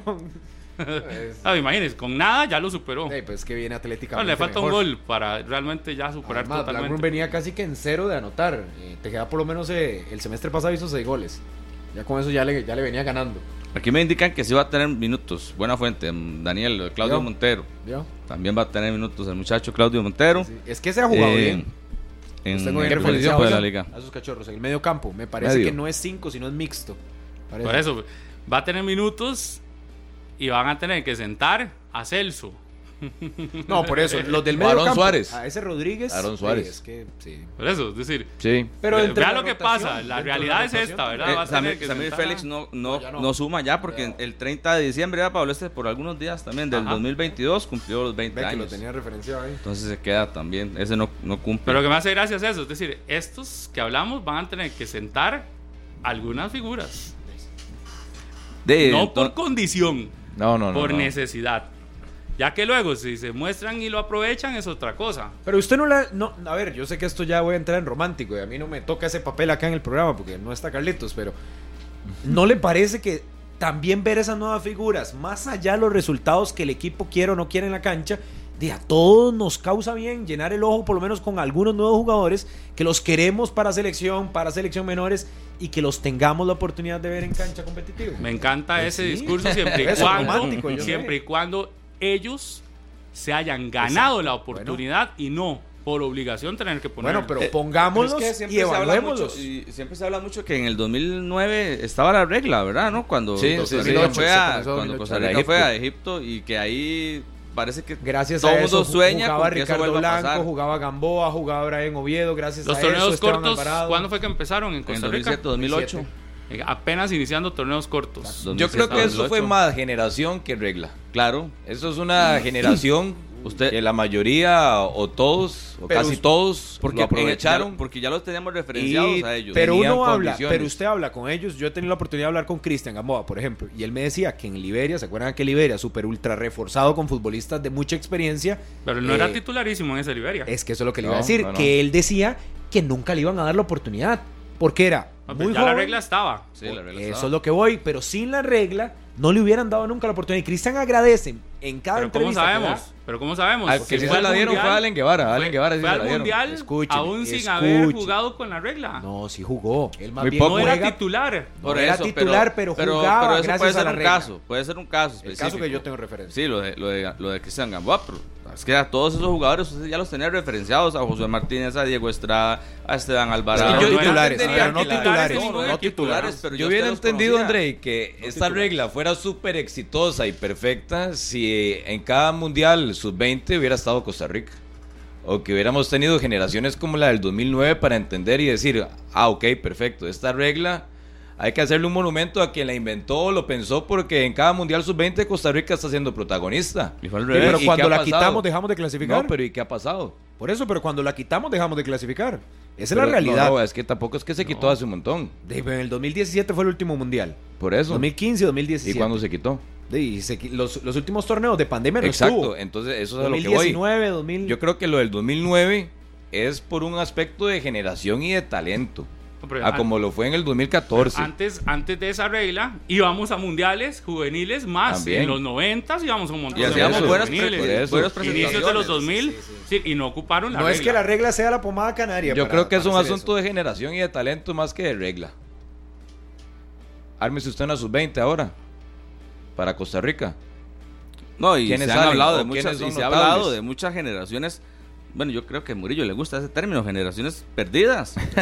que tal vez se, se perdieron así en el, en el ciclo olímpico. Ellos mismos se perdieron. menores. Es que Ellos mismos se perdieron. pero de- Ellos mismos se perdieron. vean los del ciclo olímpico, los que estuvieron con Douglas Sequeira. Usted tenía mucha referencia de esa selección. ¿Cuáles realmente están siendo titulares en los Es que equipos? esa no ganó absolutamente nada. Sí, pero vea, No. Farrón sin equipo.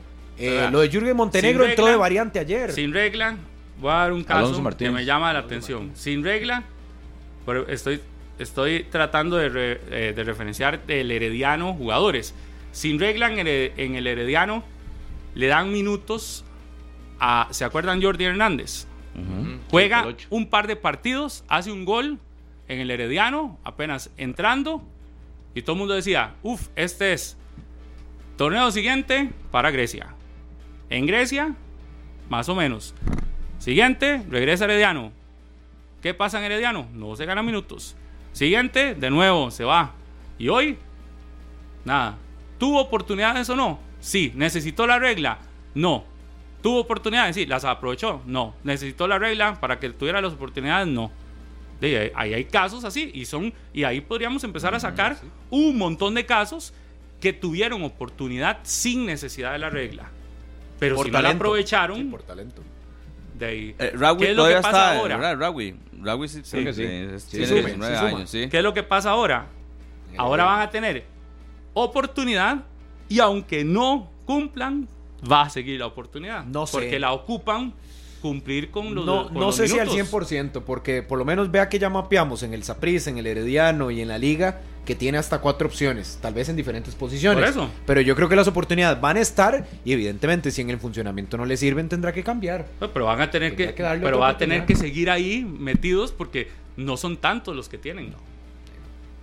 Pero nos fuerza, nos fuerza también a exigirle al jugador joven y también a buscar ¿Usted talento. que maneja todo lo de la federación y cómo está la selección sub-20? ¿Quién está al frente de eso? No, es que recuerde que la selección Yo sé sub-20 quiénes se estrelló porque no tuvo, no tuvo clasificación. Entonces la selección sub-20 era, Era Brandon, Vladimir, Brandon ¿no? Aguilera, correcto. Brandon Aguilera era el capitán. Ahí estaba Dorian, ahí estaba Yosimar ¿Cuándo volvió la regla? La regla, creo que Bueno, hace pero- más de un año y medio, ¿no? Fue, fue en pandemia, pero ya avanzada la pandemia, sí, ya. Ahora Hace los que están de son de la años. 17. ¿O en el que 20, son finales de futbolistas 20 o inicios de 21? De 16, 17, me parece que 21. 16, 17 son los que están en esta sub 17, que es la que va ahora al premundial Es de decir, Guatemala. en plena Pero la sub regla, 20 que va, perdón, a Olímpica, nada más para contestarle, son todos estos muchachos. Todos eso, estos, los de hasta, 20. hasta eso. se pero ya en plena ya- regla, en plena regla, ya quedamos fuera de olímpicos. Sí. Sí, con Douglas. Eh, Pero usted se Sí, acuerda de en esa Guadalajara. generación? En ¿Usted se Guadalajara. acuerda de esa generación? Los muchachos que jugaban, Luis Díaz, Randall Leal, todos ellos jugando en el fútbol internacional. Alonso Martínez. Y aún así, no nos alcanzó. Es que no Para la nada, temporada es que esa 2021 selección- fue que regresó. Ah, no jugaba- no la temporada nada. 2021 regresó la Por eso, norma. Eso fue a finales del 20. Ujú. Correcto. Por eso, entonces ya con esa regla ya quedamos fuera de Juegos Olímpicos. No, la regla Igual no nunca es que clasificamos, ¿verdad? Tampoco. A Juegos Olímpicos nos cuesta un montón, pero yo sí pensaría que en los. Pues usted es el que dice que con la regla íbamos a más mejor. mundiales. Sí, y- claro. ah, bueno, ya, ya tenemos el Ah, primer sí, sí, sí, sí. golpe. Perfecta no es, no. Pero no, eso, pero yo quiero no. ver resultados realmente. Veámoslos, Los resultados, a ver si con la regla es cierto que vamos a ir a todo, porque Veámoslos. en Honduras hay esa regla. No lo Entonces sé. sería Sí, bueno Pablo, revisar. no sé, la verdad. No, habría que revisar, habría directo, que sí. consultar. Tendríamos que revisar si en Honduras hay una regla así, porque Honduras está yendo a todo lo juvenil desde hace rato. Va a Juegos Olímpicos. Lo hemos visto en Copas del Mundo, donde nosotros no vamos, ellos preguntar. están. No sé si han ocupado una regla o qué es lo que que están hicieron, haciendo. o que hicieron diferente. Eh, eh, unas declaraciones de Antonio ventaja. Solana en la conferencia de prensa llamaron mucho la atención cuando él dijo que incluso para tener una base del equipo de primera división formada en el CAR se necesitan hasta 20 años. 10, 15, 20 años.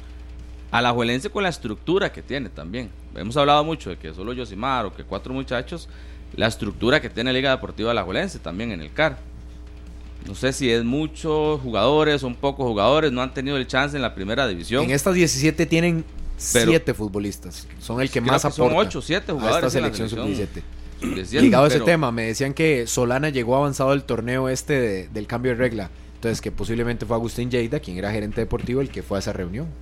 Por aquello digo. Bueno, pero querés Lleida no fue solo, Lleida que- fue con alguien, No, yo digo, si querés encontrar el camino de quién no Pero pasó la Lleida muy probablemente va con alguien que todavía está en la institución. Totalmente Y ese alguien que todavía está en la institución nunca lo informó. Sí, sí, sí. De acuerdo, de acuerdo. Vea, llevamos una hora de programa y les queda una hora si no han ido a aprovechar el descuento de Montecillos, que hoy es un 20% en Quititeña. Si dice usted la frase 120 minutos con sabor Montecillos. Pero no solo eso, que enero te cueste menos, menos con los precios de descuento en productos seleccionados Montecillos. Además, durante todo este mes, si usted va y compra 15 mil colones, al menos, mínimo, mínimo 15 mil colones, en carnes, en Montecillos, recibí totalmente gratis un kilo de muslo de pollo. Busca la ubicación de nuestros centros de carnes en todo el país, en nuestra página web o en nuestro Facebook Montecillos. Oferta por tiempo limitado, aplica restricciones. Montecillos, la experiencia del sabor. Es decir, usted puede ir hoy, compra su quititeña, le va a salir 20% más barato si dice 120 minutos con sabor Montecillo. Compra el resto de carne que ocupa para la semana, mínimo 15 mil colones, y le dicen, y además de ese descuento que recibió en la quititeña, le vamos a dar un kilo de muslo de pollo gratis. Está buenísimo. Súper bien. Está buenísimo. Ahí está. Buenísimo. Y, ya- y de hecho, Martínez, usted sabe que cuando usted dijo lo, ya me, me estaba escribiendo un montón de gente Ajá. Pues estoy Que- perdido, ¿no? sí tenía Sí, razón. precisamente era, Sí. era esto, era carne, Carne mechada. mechada. Ah, Qué rico. Bien, bien informado. Qué rico. Ah, y, y- y iba a saludar y se me fue. Dicen que si hay regla sub-20 en Honduras. Eh, vamos a revisar. Brian Soto desde Luisiana dice eh, un saludo y ahí nos da su opinión. Y aquí es que me mandaron un saludo para una señora que está cumpliendo años, que siempre nos ve. Y me ponen aquí que por favor la saludemos porque resulta que ella siempre está conectada con 120 minutos. Un saludo para Carlos Salas Rodríguez, para Andrews que está ahí. Dice, ah bueno, vea, dice Juan David que están en las oficinas de Liberty trabajando, viendo 120 minutos. Eh, saludo a Marco Aurelio Hernández que dice que nos está eh, observando. Dice desde la oficina estamos todos sintonizados con el mejor programa. ¿Será que nos pueden saludar Luis Rojas, Juan David, Brian, Daniela y Jenny que siempre ven el programa? El saludo aquí es de Luis Enrique Rojas. Saludos Luis. Aquí está, doña Cinia Ledesma, dicen que es fiel oyente de nosotros y está cumpliendo años hoy. Nos pide que le enviemos el saludo, Giancarlo Ramírez. Así que doña Cinia, feliz Muchas cumpleaños. felicidades. Que la pase muy bien, un Que abrazo. disfrute, que disfrute. ¿Qué es lo que pasa con ese puerto Ah, que no gana, que no juega? Que no corren, No, dice que no su corren, técnico. sí, que no corren. y ayer lo dijo. Que él quiere hablar y que estaba esperando que llegara hoy para conversar con sus futbolistas porque no están corriendo como estaban corriendo el torneo anterior. Un equipo del Punta Arenas que se habla más de intereses, de futbolistas que pueden salir, De lo de refuerzos que no llegan, de permisos que no están habilitados todavía. Pero este Punta Arenas, y tomando en cuenta la versión que vimos ayer en Tibás, no es ni la mitad del equipo del torneo anterior, sobre todo en la primera vuelta. Porque hay que ser claro, ya la segunda y las semifinales era un equipo que iba en caída y que sí ha sido consecuente en eso. El rendimiento a la baja lo mantuvo también en el arranque de este campeonato. ¿Quién está en la cuer- más en la cuerda floja? El técnico de Punta Arenas, el técnico de Guadalupe, el técnico de Santos. De Santos se puede salvar porque viene llegando. Hacemos una pausa. Sí, sí, sí. Y después Uy, yo analizamos no sé, porque No sé, Andrés. bueno, ayer Pérez No anotó, pero no sostuvo la victoria y le termina costó empatando en muchísimo casa. ese partido. Le destrozó que- la quiniela, ¿verdad? La- la ese, expulsión ese que gol, con 10. ese gol de sí, Fernando que se quedó con 10. me quitó la quiniela. Oye, usted sabe que completo. yo pegué el resultado de Sporting 2-0. completo y el de Saprisa. 3-0. Puso 3-0 también. Usted sumó como 20 puntos ayer. No, no, y- llevo 24. Está apoyándose. Yo tenía- Esos consejos de Oscar Seguro. Yo tenía el bien, uno por ¿verdad? uno. No. Ah, el consejo del, de los, del cero. Ese sí. ver, Tenía el 1 por 1 de Pérez y El lo cambié. emérito. Lo cambié antes. Y tenía el 2 por 0 Sporting y lo cambié. yo también tenía el 1 a 1 de Pérez y dije, es que yo creo que Grecia con Lesme siempre hace goles y le puse 2-1 a Grecia. Y la busca, Lesme. Bueno, ahorita vamos a hablar de Qué ese buen partido, jugador, pero- Lesme. qué- Y los Golazo, movimientos. golazo. Martín, los movimientos que hace cuando recibe orientado y se No, busca no, vuelta defiende, defiende, ataca. Y me lo quedé- mejor que tiene y ese Grecia. ¿Sabe qué también me fue mal esta vez? Que me quedé corto con el Cartagena. Yo dije, yo dije, Santos no le hace goles. Pero ¿cómo? Y le puse dos apenas. Pero es que 3-1 cuánto teníamos puse de no ver, no ver una versión tan goleadora del Cartagena. No, no, pero si usted lo ve en cancha, usted dice Cartaginés en el Fello Mesa es muy fuerte, pero yo, yo siento que No, por temor. pero ahora, Pablo, no ahora, ahora sí es, es diferente Sí, este equipo de Cartago. suelto Hay que ahora sí, en casa ya hay que y ponerle un ataca, poquito y más de ataca, y goles. ataca. y- Pero, pero por temor no le puse más. El empate de, de la liga Le ese puse sí, 2 a 0 el, el empate de la liga ese sí muy pocos, ¿verdad? Ah, sí, no, ese no. Yo le puse 3 a 1. Jamás.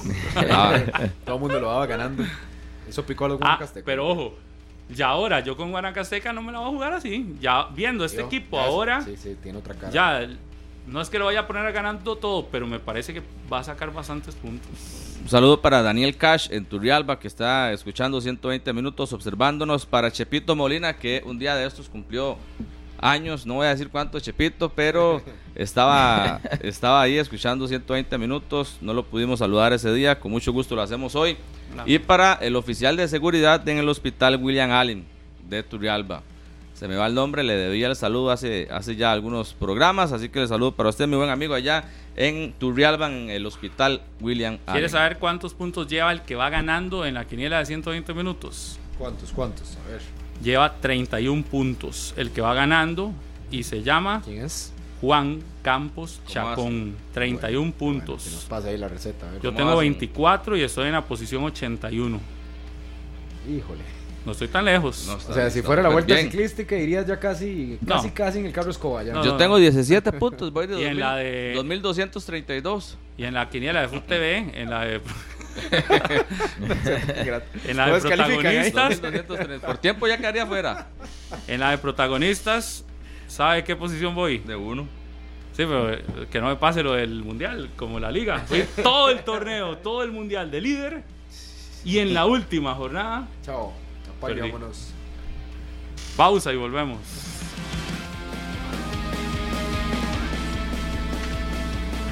Solo un repuesto original te da todo lo que necesitas al manejar. Seguridad, calidad, durabilidad y tranquilidad. En fin, solo un repuesto original te dará toda la confianza cuando andes en tu Toyota. Adquirí en Purdy Repuestos tus originales con los beneficios y respaldo que solo Grupo Purdy te podrá dar. Eh, ayer, Pérez Celedón empata con Grecia.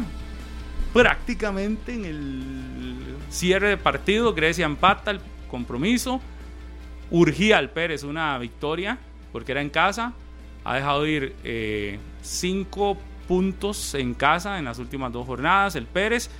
Eh, la situación al menos puntuó, ¿verdad? La situación no, no- todavía uno podría decir que no está tan comprometida, pero el Pérez de ayer tenía un chance grande. Eh, y, y Grecia creo que lo que está ratificando lo que se pensaba, que es un equipo que va a ser ahí, me parece, que- no sé si para pelear clasificación, pero por lo menos va a ser un equipo que, que va a estar ahí luchando y que lo vamos a ver en partidos. En la primera parte de la tabla, del Sí. 6 para arriba. Sí, yo creo que sí. Parece que sí. Ayer le costó mucho la primera parte a Grecia. De hecho, la- figura del compromiso termina siendo su guardameta Alfonso Quesada. El Poncho sigue vigente en la primera categoría. Sacó más de cuatro o cinco jugadas muy claras en la primera parte. Y un equipo del Pérez no lo logré observar el domingo anterior contra el Sporting, Bueno. pero si tomamos en cuenta lo que vi en la primera fecha contra el Cartaginés y lo que presenta ayer el Pérez, contra Grecia lo hizo bastante bien. Ayer coloca de titular a Zúñiga, al colombiano, a Flores, a Navarro, a Parra, que es protagonista con asistencia. En el gol de Navarro y lo que ya está fuera del alcance de Luis Antonio Marín es un partido que en 45 minutos estaba jugando bien el Pérez. Estaba ganando que tanto le cuesta anotar. Y aparece que era el Ríos lanzándole un manotazo a, Sin sentido. a Hurtado En media cancha. que ya no, ni la bola estaba cerca, ya él había rechazado y todo, y deja Pero, al Pérez con 10. Eso por un lado, André. Y en el segundo tiempo, me parece que muy temprano Luis Antonio Marín echa su equipo para atrás. Saca gente en ofensiva, sacó a Zúñiga, sacó a Flores. eh, en algún momento sacó a Navarro, metió a Barrantes, metió mucha gente en el medio campo, se echó para atrás y le salió toda la iniciativa a Grecia, que fue mejor en el segundo tiempo. ¿Sabe No, quién no, me- no puedo escuchar la conferencia, pero entiendo que Marín estaba molesto con la expulsión, pero no sé si con el jugador o con el árbitro. No, yo imagino que con el jugador, porque es un puñetazo. Porque es muy clara la roja. Sí, sí, pero, sí. pero yo creo que también reclamo porque en una acción, casi que qué, dos, tres minutos antes, un futbolista de Grecia comete casi que el mismo golpe, manotazo así largo, y el referee Pablo Camacho que no, no toma determinación. A mí lo de Grecia, creo que la clave parte puede ser el nivel en el que retome Alfonso Quesada, un arquero de experiencia que le puede dar un poco más de estabilidad al equipo, sobre todo en la zona baja, que tiene una zona baja muy joven, un Giancarlo Agüero, un Matthew Bolaños, apareció ahí también eh, Rivera, el Rivera, Tata. Jefferson Rivera y el Tata Sánchez, que forman la línea de cuatro. esa construcción que pueda tener Grecia de ahí hacia adelante, donde su futbolista de más experiencia es Esteban No, no, Ramírez. la, diferencia en tramo. Grecia la marca Lesme. Por eso, No, pero no, no, no, no. Sí, Ni el Poncho, Andrei, ni, pero ni si los el que ha mencionado, no. Andrei, Ah, pero el Poncho Ledesma está está solo. Lesme. Andrei Ledme está solo. Ahí el Lesme. Ledme, Ledme solo no te puede resolver si la bola no llega está al ataque. resolviendo solo. Ahí sí, Él está pero resolviendo solo. porque le están generando, Se está echando el equipo al hombro. Porque le están generando. Y de lo de Por eso Pérez. es tan caro. y lo Sudamericano, de- 20 años, 1.90. Paraguayo. no se está cotizando un montón. No sé si. Todos lo quieren. Tan caro ahorita. Tan caro ahorita por ser el, el goleador tan joven. Es que Pero. ya ese es el precio que está, está, está, y se lo ha ganado. tasado. Y se lo ha ganado, pero solo no va a hacer todo. Yo lo veo en las acciones, inclusive las que les queda, la que le quedan, y es él mismo el que se la genera. Donde recibe orientado y se perfila para, para poder definir. A mí lo de Grecia no sé si vaya a estar tan arriba, pero me gusta por lo menos esa estabilidad que ha encontrado de la mano de su técnico, que está castigado todavía y que está el asistente dirigiendo. Pero esa estabilidad de Grecia creo que es lo que le puede, le puede dar mérito. Contrario a lo de Pérez, que ha variado tanto su ataque y a veces usted los ve tan ansiosos a los ofensivos de Pérez. Punto alto ayer, uno de los futbolistas nuevo, Ismael Morales, me parece que se llamaba. El 30. Muy bien, Sí. y es de, del sur. Me parece que es ahí, es oriundo. Jugó con nomás. Marco Jiménez en el centro de la cancha. sí. Me gustó. Que el argentino yo no, no sé, no le veo tantísimo ahí. A ese Marco Jiménez, el, el zurdo.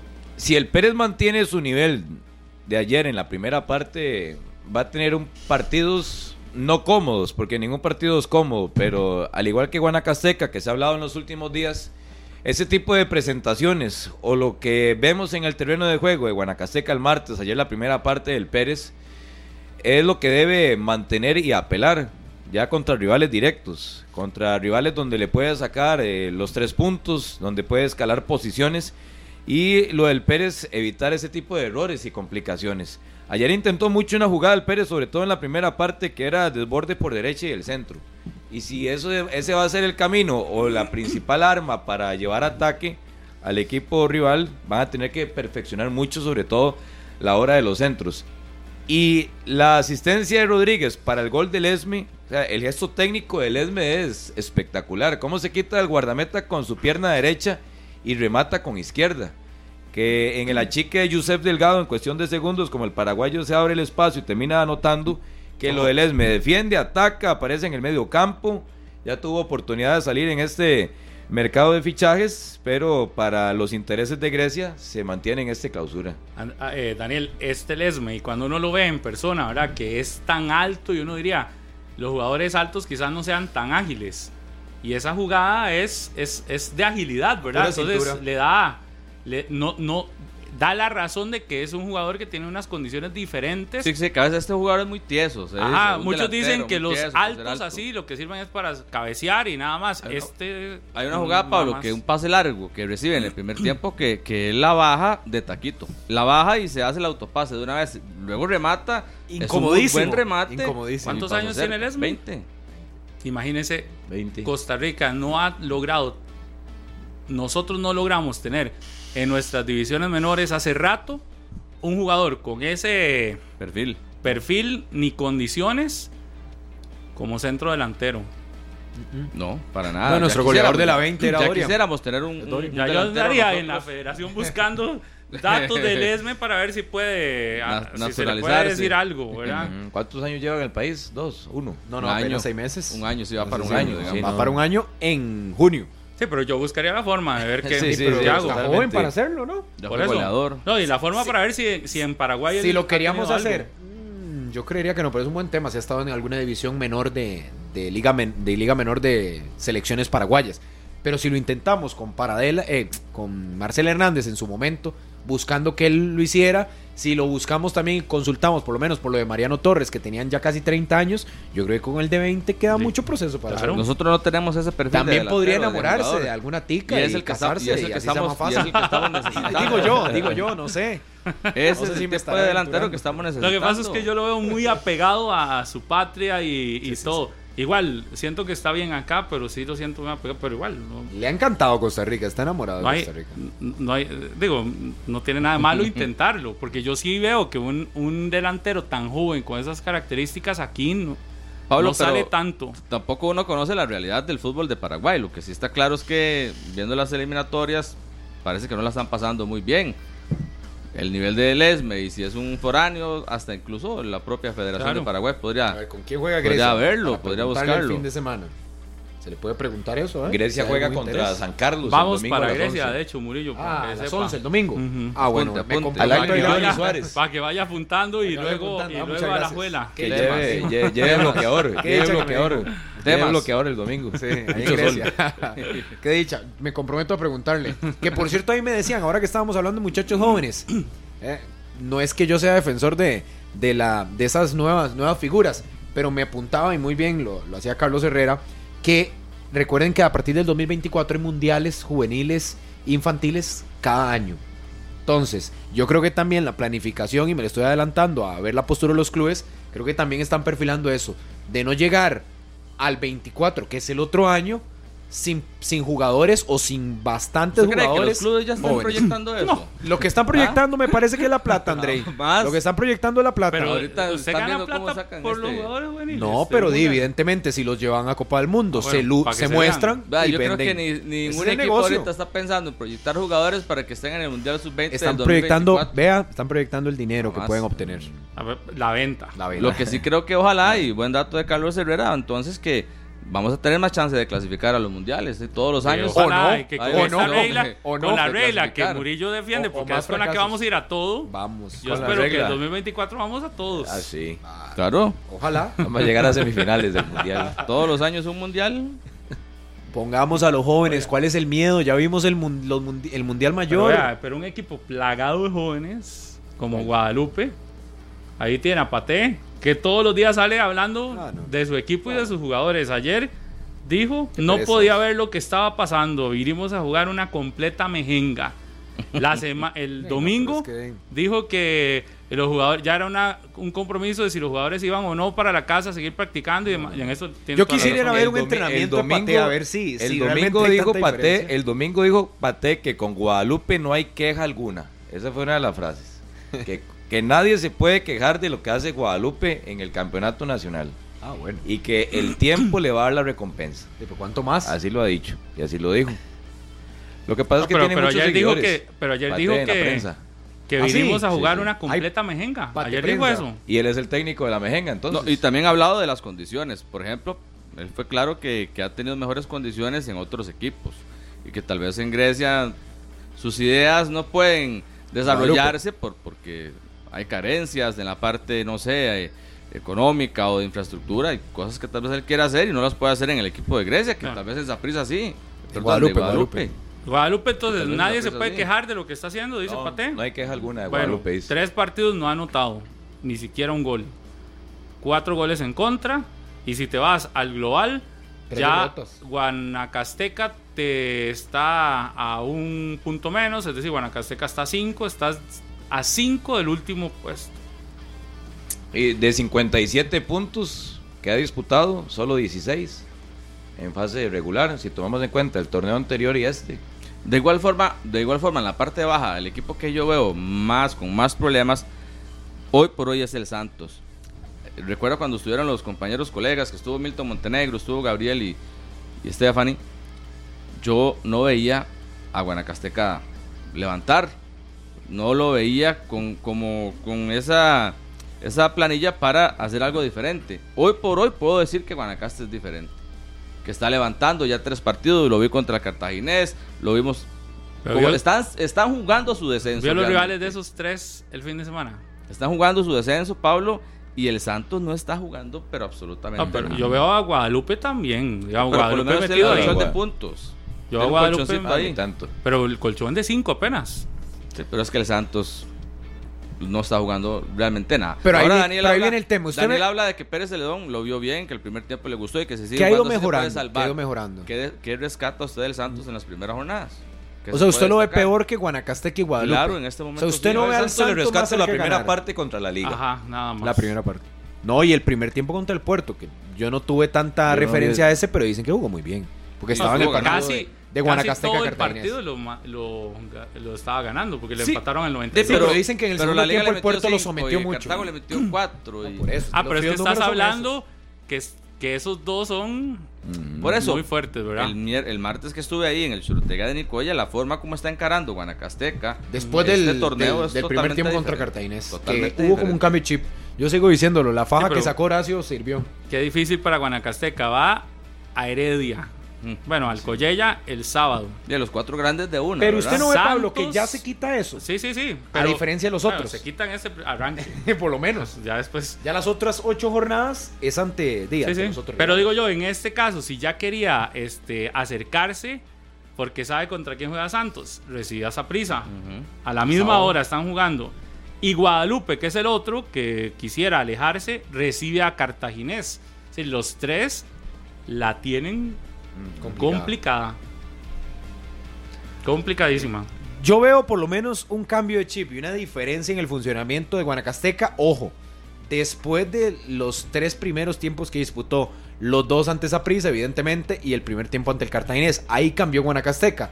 Pero de nada nos sirve alabar ese ímpetu que tiene Guanacasteca si el fin de semana llega y pierde otra vez. No, pero es que el fin Y de semana vuelve. está presupuestado Es lo que más probable. con Heredia. Es lo más probable que sí, pero la forma en cómo pierda. Hay que ver a Guanacasteca Es que cuando es enfrente a, a Grecia, cuando enfrente a Santos. el problema esos tú a tú, Guala- Guadalupe enfrente y a- Santos. A todos esos. Y cuando los equipos, esos. No es cierto, eso es la fecha 5. Cuando ellos vayan. Horacio dice que, Ah, que- el que el equipo de él no, no, no es diferente cuando se mide a los grandes y cuando se mide a los otros. Que él cree que su equipo siempre va a funcionar igual. Que la camiseta de enfrente no, no, no tiene que motivarlo si es a prisa o si es. Pero yo tengo mis dudas. Sí. Porque esos equipos se meten en problemas de descenso. No y por esos partidos. No por esos partidos. Porque no hacen respetar su casa cuando llegan los rivales este, directos.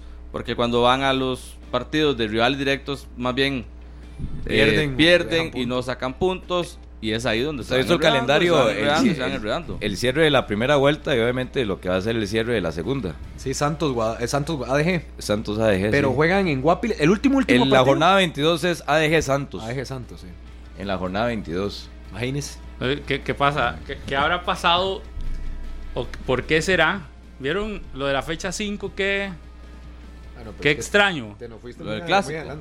No, no, que el clásico es viernes. Pero hay tres partidos viernes. Solo uno sábado, esa jornada, y dos domingos. Todo el mundo ya quiso jugar el viernes. Es más, y le pusieron al clásico de frente Sporting Herediano. a la misma hora. ¿Sí? Es interesante, vacilón, ¿verdad? Sí, fecha de Sí. viernes a las 5 y media, a Viernes, las 8 y a las 8 y 15. Tres partidos viernes, sí.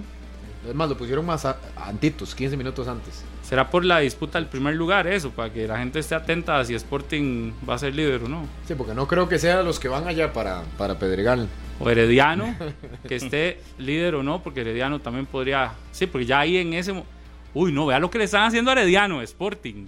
Herediano juega el miércoles primero contra Grecia Sí, solo un día. a las 2 de la tarde. El Jueves, nada más para Jueves. recuperación. Y se la Ay, aplicó Sporting poniéndole un partido viernes. Y Ujú. Ujú, Está haciendo lo que le hizo Saprissa a la liga. En algún momento adelantando un partido, un, un día, para quitarle un día de recuperación. Ujú.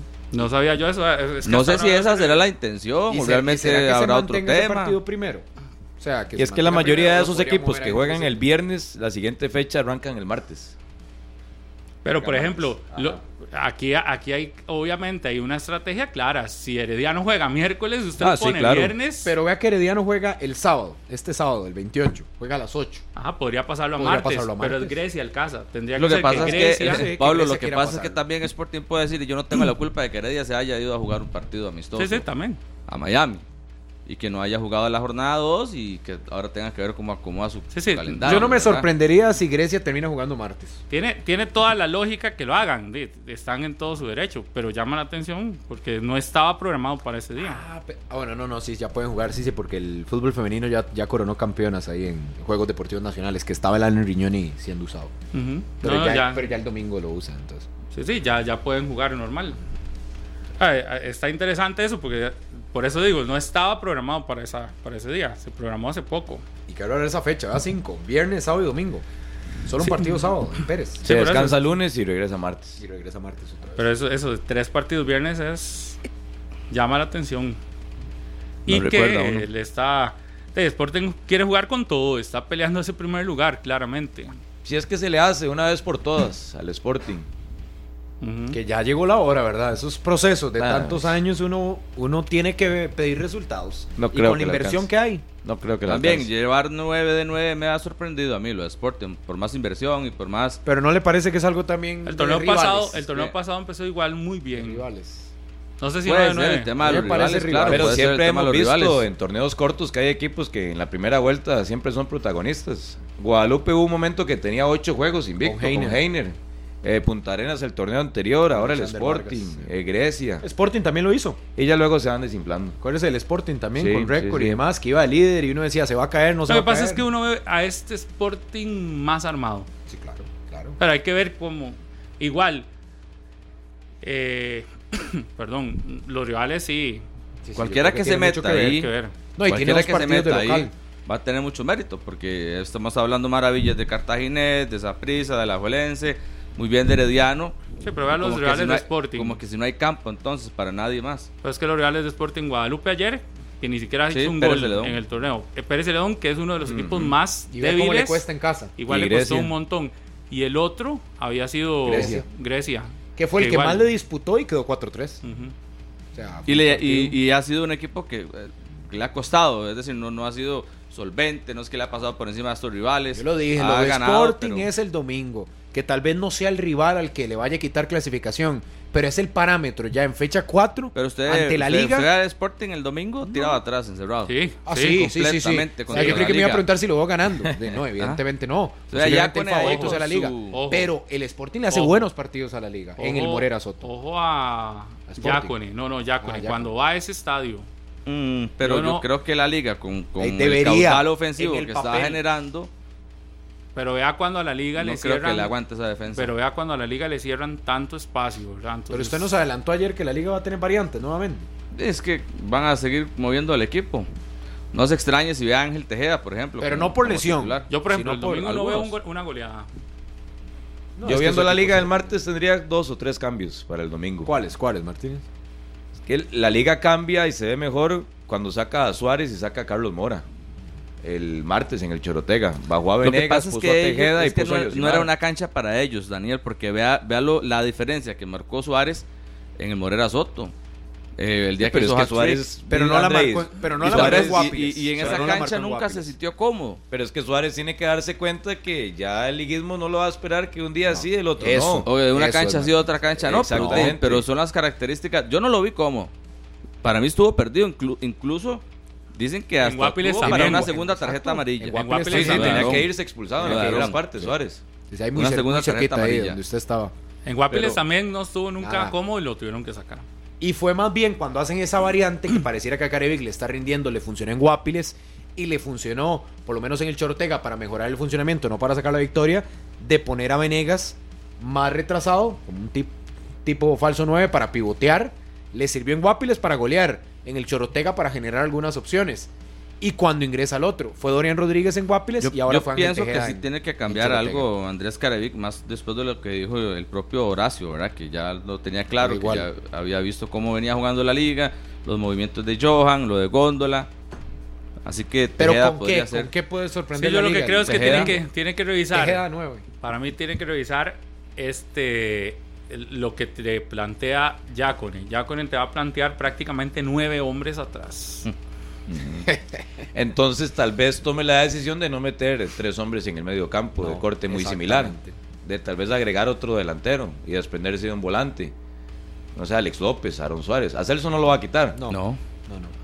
Aaron Suárez o, o Alex López para meter además de Carlos Mora que es titular a Alcócer o a Tejeda. Tejeda a la par de, de Venegas. Vea que en Que ningún son momento. decisiones que deberá tomar. Vea que en Messi ningún se atreve a momento- hacerlo en porque ningún no momento gusta hemos el hablado. Dorian a la par de Dorian. Venegas. En ningún que ya momento hemos descansó, ¿eh? hablado de, de, de Dardo Milok. Un jugador que. Que juega mucho horizontal, ¿verdad? sí, No, no va mucho al no, frente. No, ha sido Él- gran cosa. él es más realmente. cinco, Él más recibe una pelota y va al lado. Y eh, ya sea a la izquierda o a la derecha, pero él todavía no me ha demostrado en los partidos que le he visto de que tiene mucho criterio, que de hacia adelante la tiene muy clara. Él no, No, no. él va mucho a los lados, no tanto es vertical. No, no, que eh, es eh, como debería. Él, pues, en esa sociedad con una jugada es el donde domingo, puede, eh, perdón, el martes, puede hacer una buena. Dardo recién ingresado a la cancha, una jugada le mete en cuerpo y se queda tendido en el terreno de juego y eh, Alejandro Van- Alejandro. Durán le dice, "Vamos, vamos, levántese." Levántese. Estamos todos acá de acuerdo que muy probablemente el domingo veremos a Sporting s- Una sumamente. línea de nueve. ¿Sí? Sí, es decir, Sí, ese, sí, creo ese que- bloque que que, está ha sido sí. normal. Total, pero el reto ahí es para la liga, que igual lo tuvo con, con Guanacasteca, que tal vez no se le encerró muchísimo, pero sí le hizo un partido inteligente. ¿Cómo ver a la liga en esas alternativas y logrando perforar ese cerrojo de Yo sí veo la liga con, con muchas opciones, generando, llegando y, y alguna de todas va a caer. No creo que No por más línea de 5, de 4, de 7 le aguante. Por eso le preguntaba, ¿con qué variantes? Pero es que Pero un partido. Pero es que el porque, la liga no haya funcionado contra Guanacasteca el martes, no significa que no vaya a fu- a funcionar el próximo fin de semana. Pero con la misma estructura. Puede ser, o cambia, Sí, porque sí. está Góndola. Está Góndola, está el propio Yosimar Alcócer, está Carlos Mora, está Johan Venegas, Pero- está Dorian.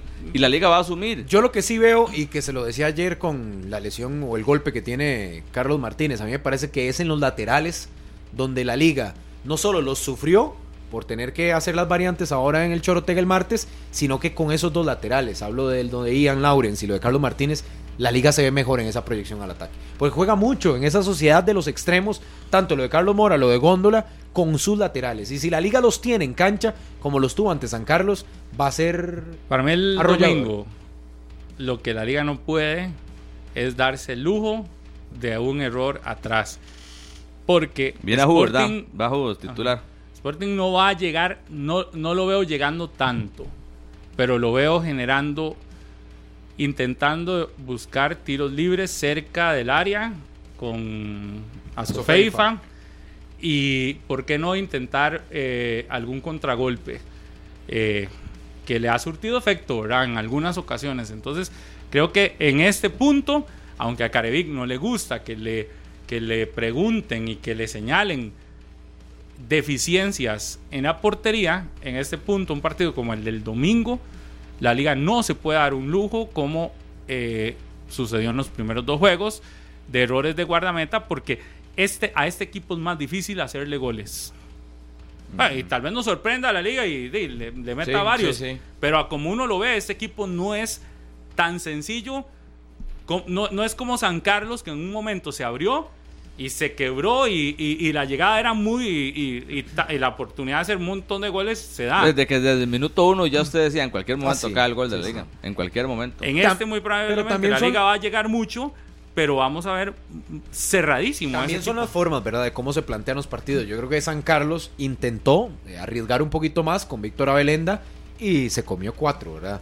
Entonces también el Santos en su momento le estaba haciendo un buen partido y terminó recibiendo cinco. Es hasta donde te das cuenta de qué tanto vas a arriesgar para sacar un resultado y, y que te convenga. Por cierto que regresa Ian Smith al Morera Soto, ahora vestido con Sporting.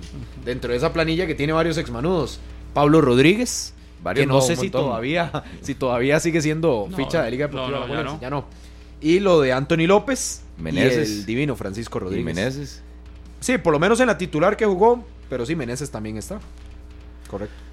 Pausa Brian López, ¿no? después del corte, que no lo hemos hablado. Ayer leía comentarios de porteños realmente eh, preocupados por la situación de su equipo. No lo hemos hablado del Punta Arenas, un equipo que no está metido hoy en problemas de descenso porque acumuló muchos puntos al inicio del campeonato pasado.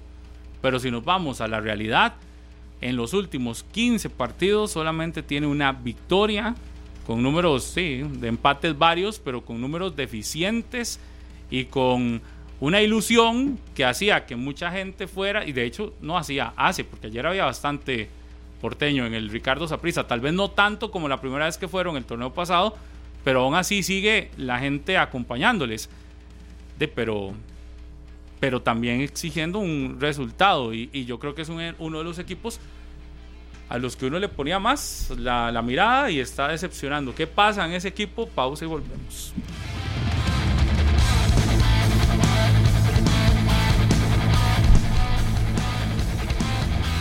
Diez y 49. rápido. Disfrutando una mandarina de Sí, merienda. huele, huele muy bien. Cítricos. La próxima nos trae para compartir. Aquellas de Pérez estaban buenas. De la vuelta. Ah, pero esas eran. Ah, eran de otro lado. No, no, esa sí, mandarina. Pero esa es la criolla, es. No sé. Es que hay dos tipos de Aquí mandarina. La mandarina. Dele ideas a Edson para la noche, ¿Por qué? para la tarde. Para 20 minutos. Sí. No, la mandarina. Hay una mandarina criolla, creo. Ah, sí, pero yo de Pero no sé cómo se llama. No, yo de eso no Y sé. hay una importada. La importada creo que no tiene semillas. La criolla es la, la, que, de- la que todos comíamos, que es un poco más ácida. Sí, sí, pero estaba buena. Ahí, ahí saludos para Edson, porque siempre le va a preguntar, ¿y la segunda mandarina? Te va a decir, no, ya me la comí. mitad. Este, André, usted revisó y en Honduras sí hay regla sub-20. Digo, para que, para que nuestro compañero Ah. ultradefensor de la regla Sí. Don eh, Daniel, se informe dígame, porque dígame. di, con la regla. infórmeme. Más que, Pablo, más que haber leído una nota o algo así, pregunté con varios colegas de Honduras que nos aclararan el tema de la regla sub-20 allá. Y nos dicen que son 540 minutos en 18 partidos de la fase regular. Y si es sub-20, igual que acá. Entonces son 30 minutos lo que tiene que jugar por partido en promedio cada, cada jugador o sumar cada equipo. Si Es no muy preguntamos poco, es casi que el triple de lo que aquí se exige, ¿verdad? Ujú. Muy poco. Me- menos, es decir, nosotros hicimos casi el triple. Casi, Casi el el triple. Son 540 minutos en 18 partidos, sus 20 lo que tienen que sumar cada equipo en Honduras. Sí, entonces no es, no es como aquí. Aquí para lograrlo, mínimo 65 minutos por juego. Cada equipo. Sí, casi que te obliga a titular. Si no titular, ingresado casi que comenzando el partido. Ah, bueno, 30 aquí minutos. también hay una variante que no la, no la sé en Honduras, que lo máximo son 180 por jornada. Si usted puede usar 3 sub-20 en el partido y Sí. suman 270, pero, Igual que acá. pero solamente eh, se registra No, que eso es 180. acá. Ah, Eso es acá, acá, sí, pero no sabemos 180 allá. por partido. sí. Sí, sí, que Sí, aquí porque no. allá, imagínense si eso se permitieran dos partidos, La cumple. ya llegaste casi a la mitad. ver si Más de la mitad. regulación ahí. Ujú. Lo del puerto, ¿qué es, qué es la situación? Ese, ese Punta Arenas de ayer, eh, el de ayer, el del domingo, sábado pasado y el del arranque del torneo, eh, eh, Dos empates y una derrota. pero qué débil se ve, ¿verdad? Qué, qué poco, qué poco luchador se ve, mientras era un equipo que el torneo anterior uno le destacaba Pero- una entrega, una lucha, este torneo queda realmente Pero yo creo, Pablo, que una no, duda. no es algo nuevo, ¿verdad? Porque este puerto así caído, un poco no luchador, porque yo ni siquiera en la serie contra el Herediano, que tuve la oportunidad de estar en el Collella Fonseca en el partido de cierre de esa serie de semifinales, Conmigo. lo vi luchando tanto. ¿Usted se acuerda? Terminó siendo goleado y el equipo como que luchó los primeros minutos y después se desarmó.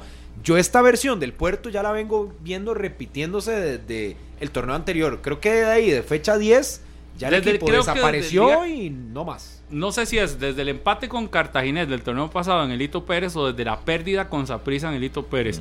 Pero Uy, hay un sí, momento donde esos dos partidos que fueron muy seguidos allá, Perdió el invicto en Grecia, recuerden.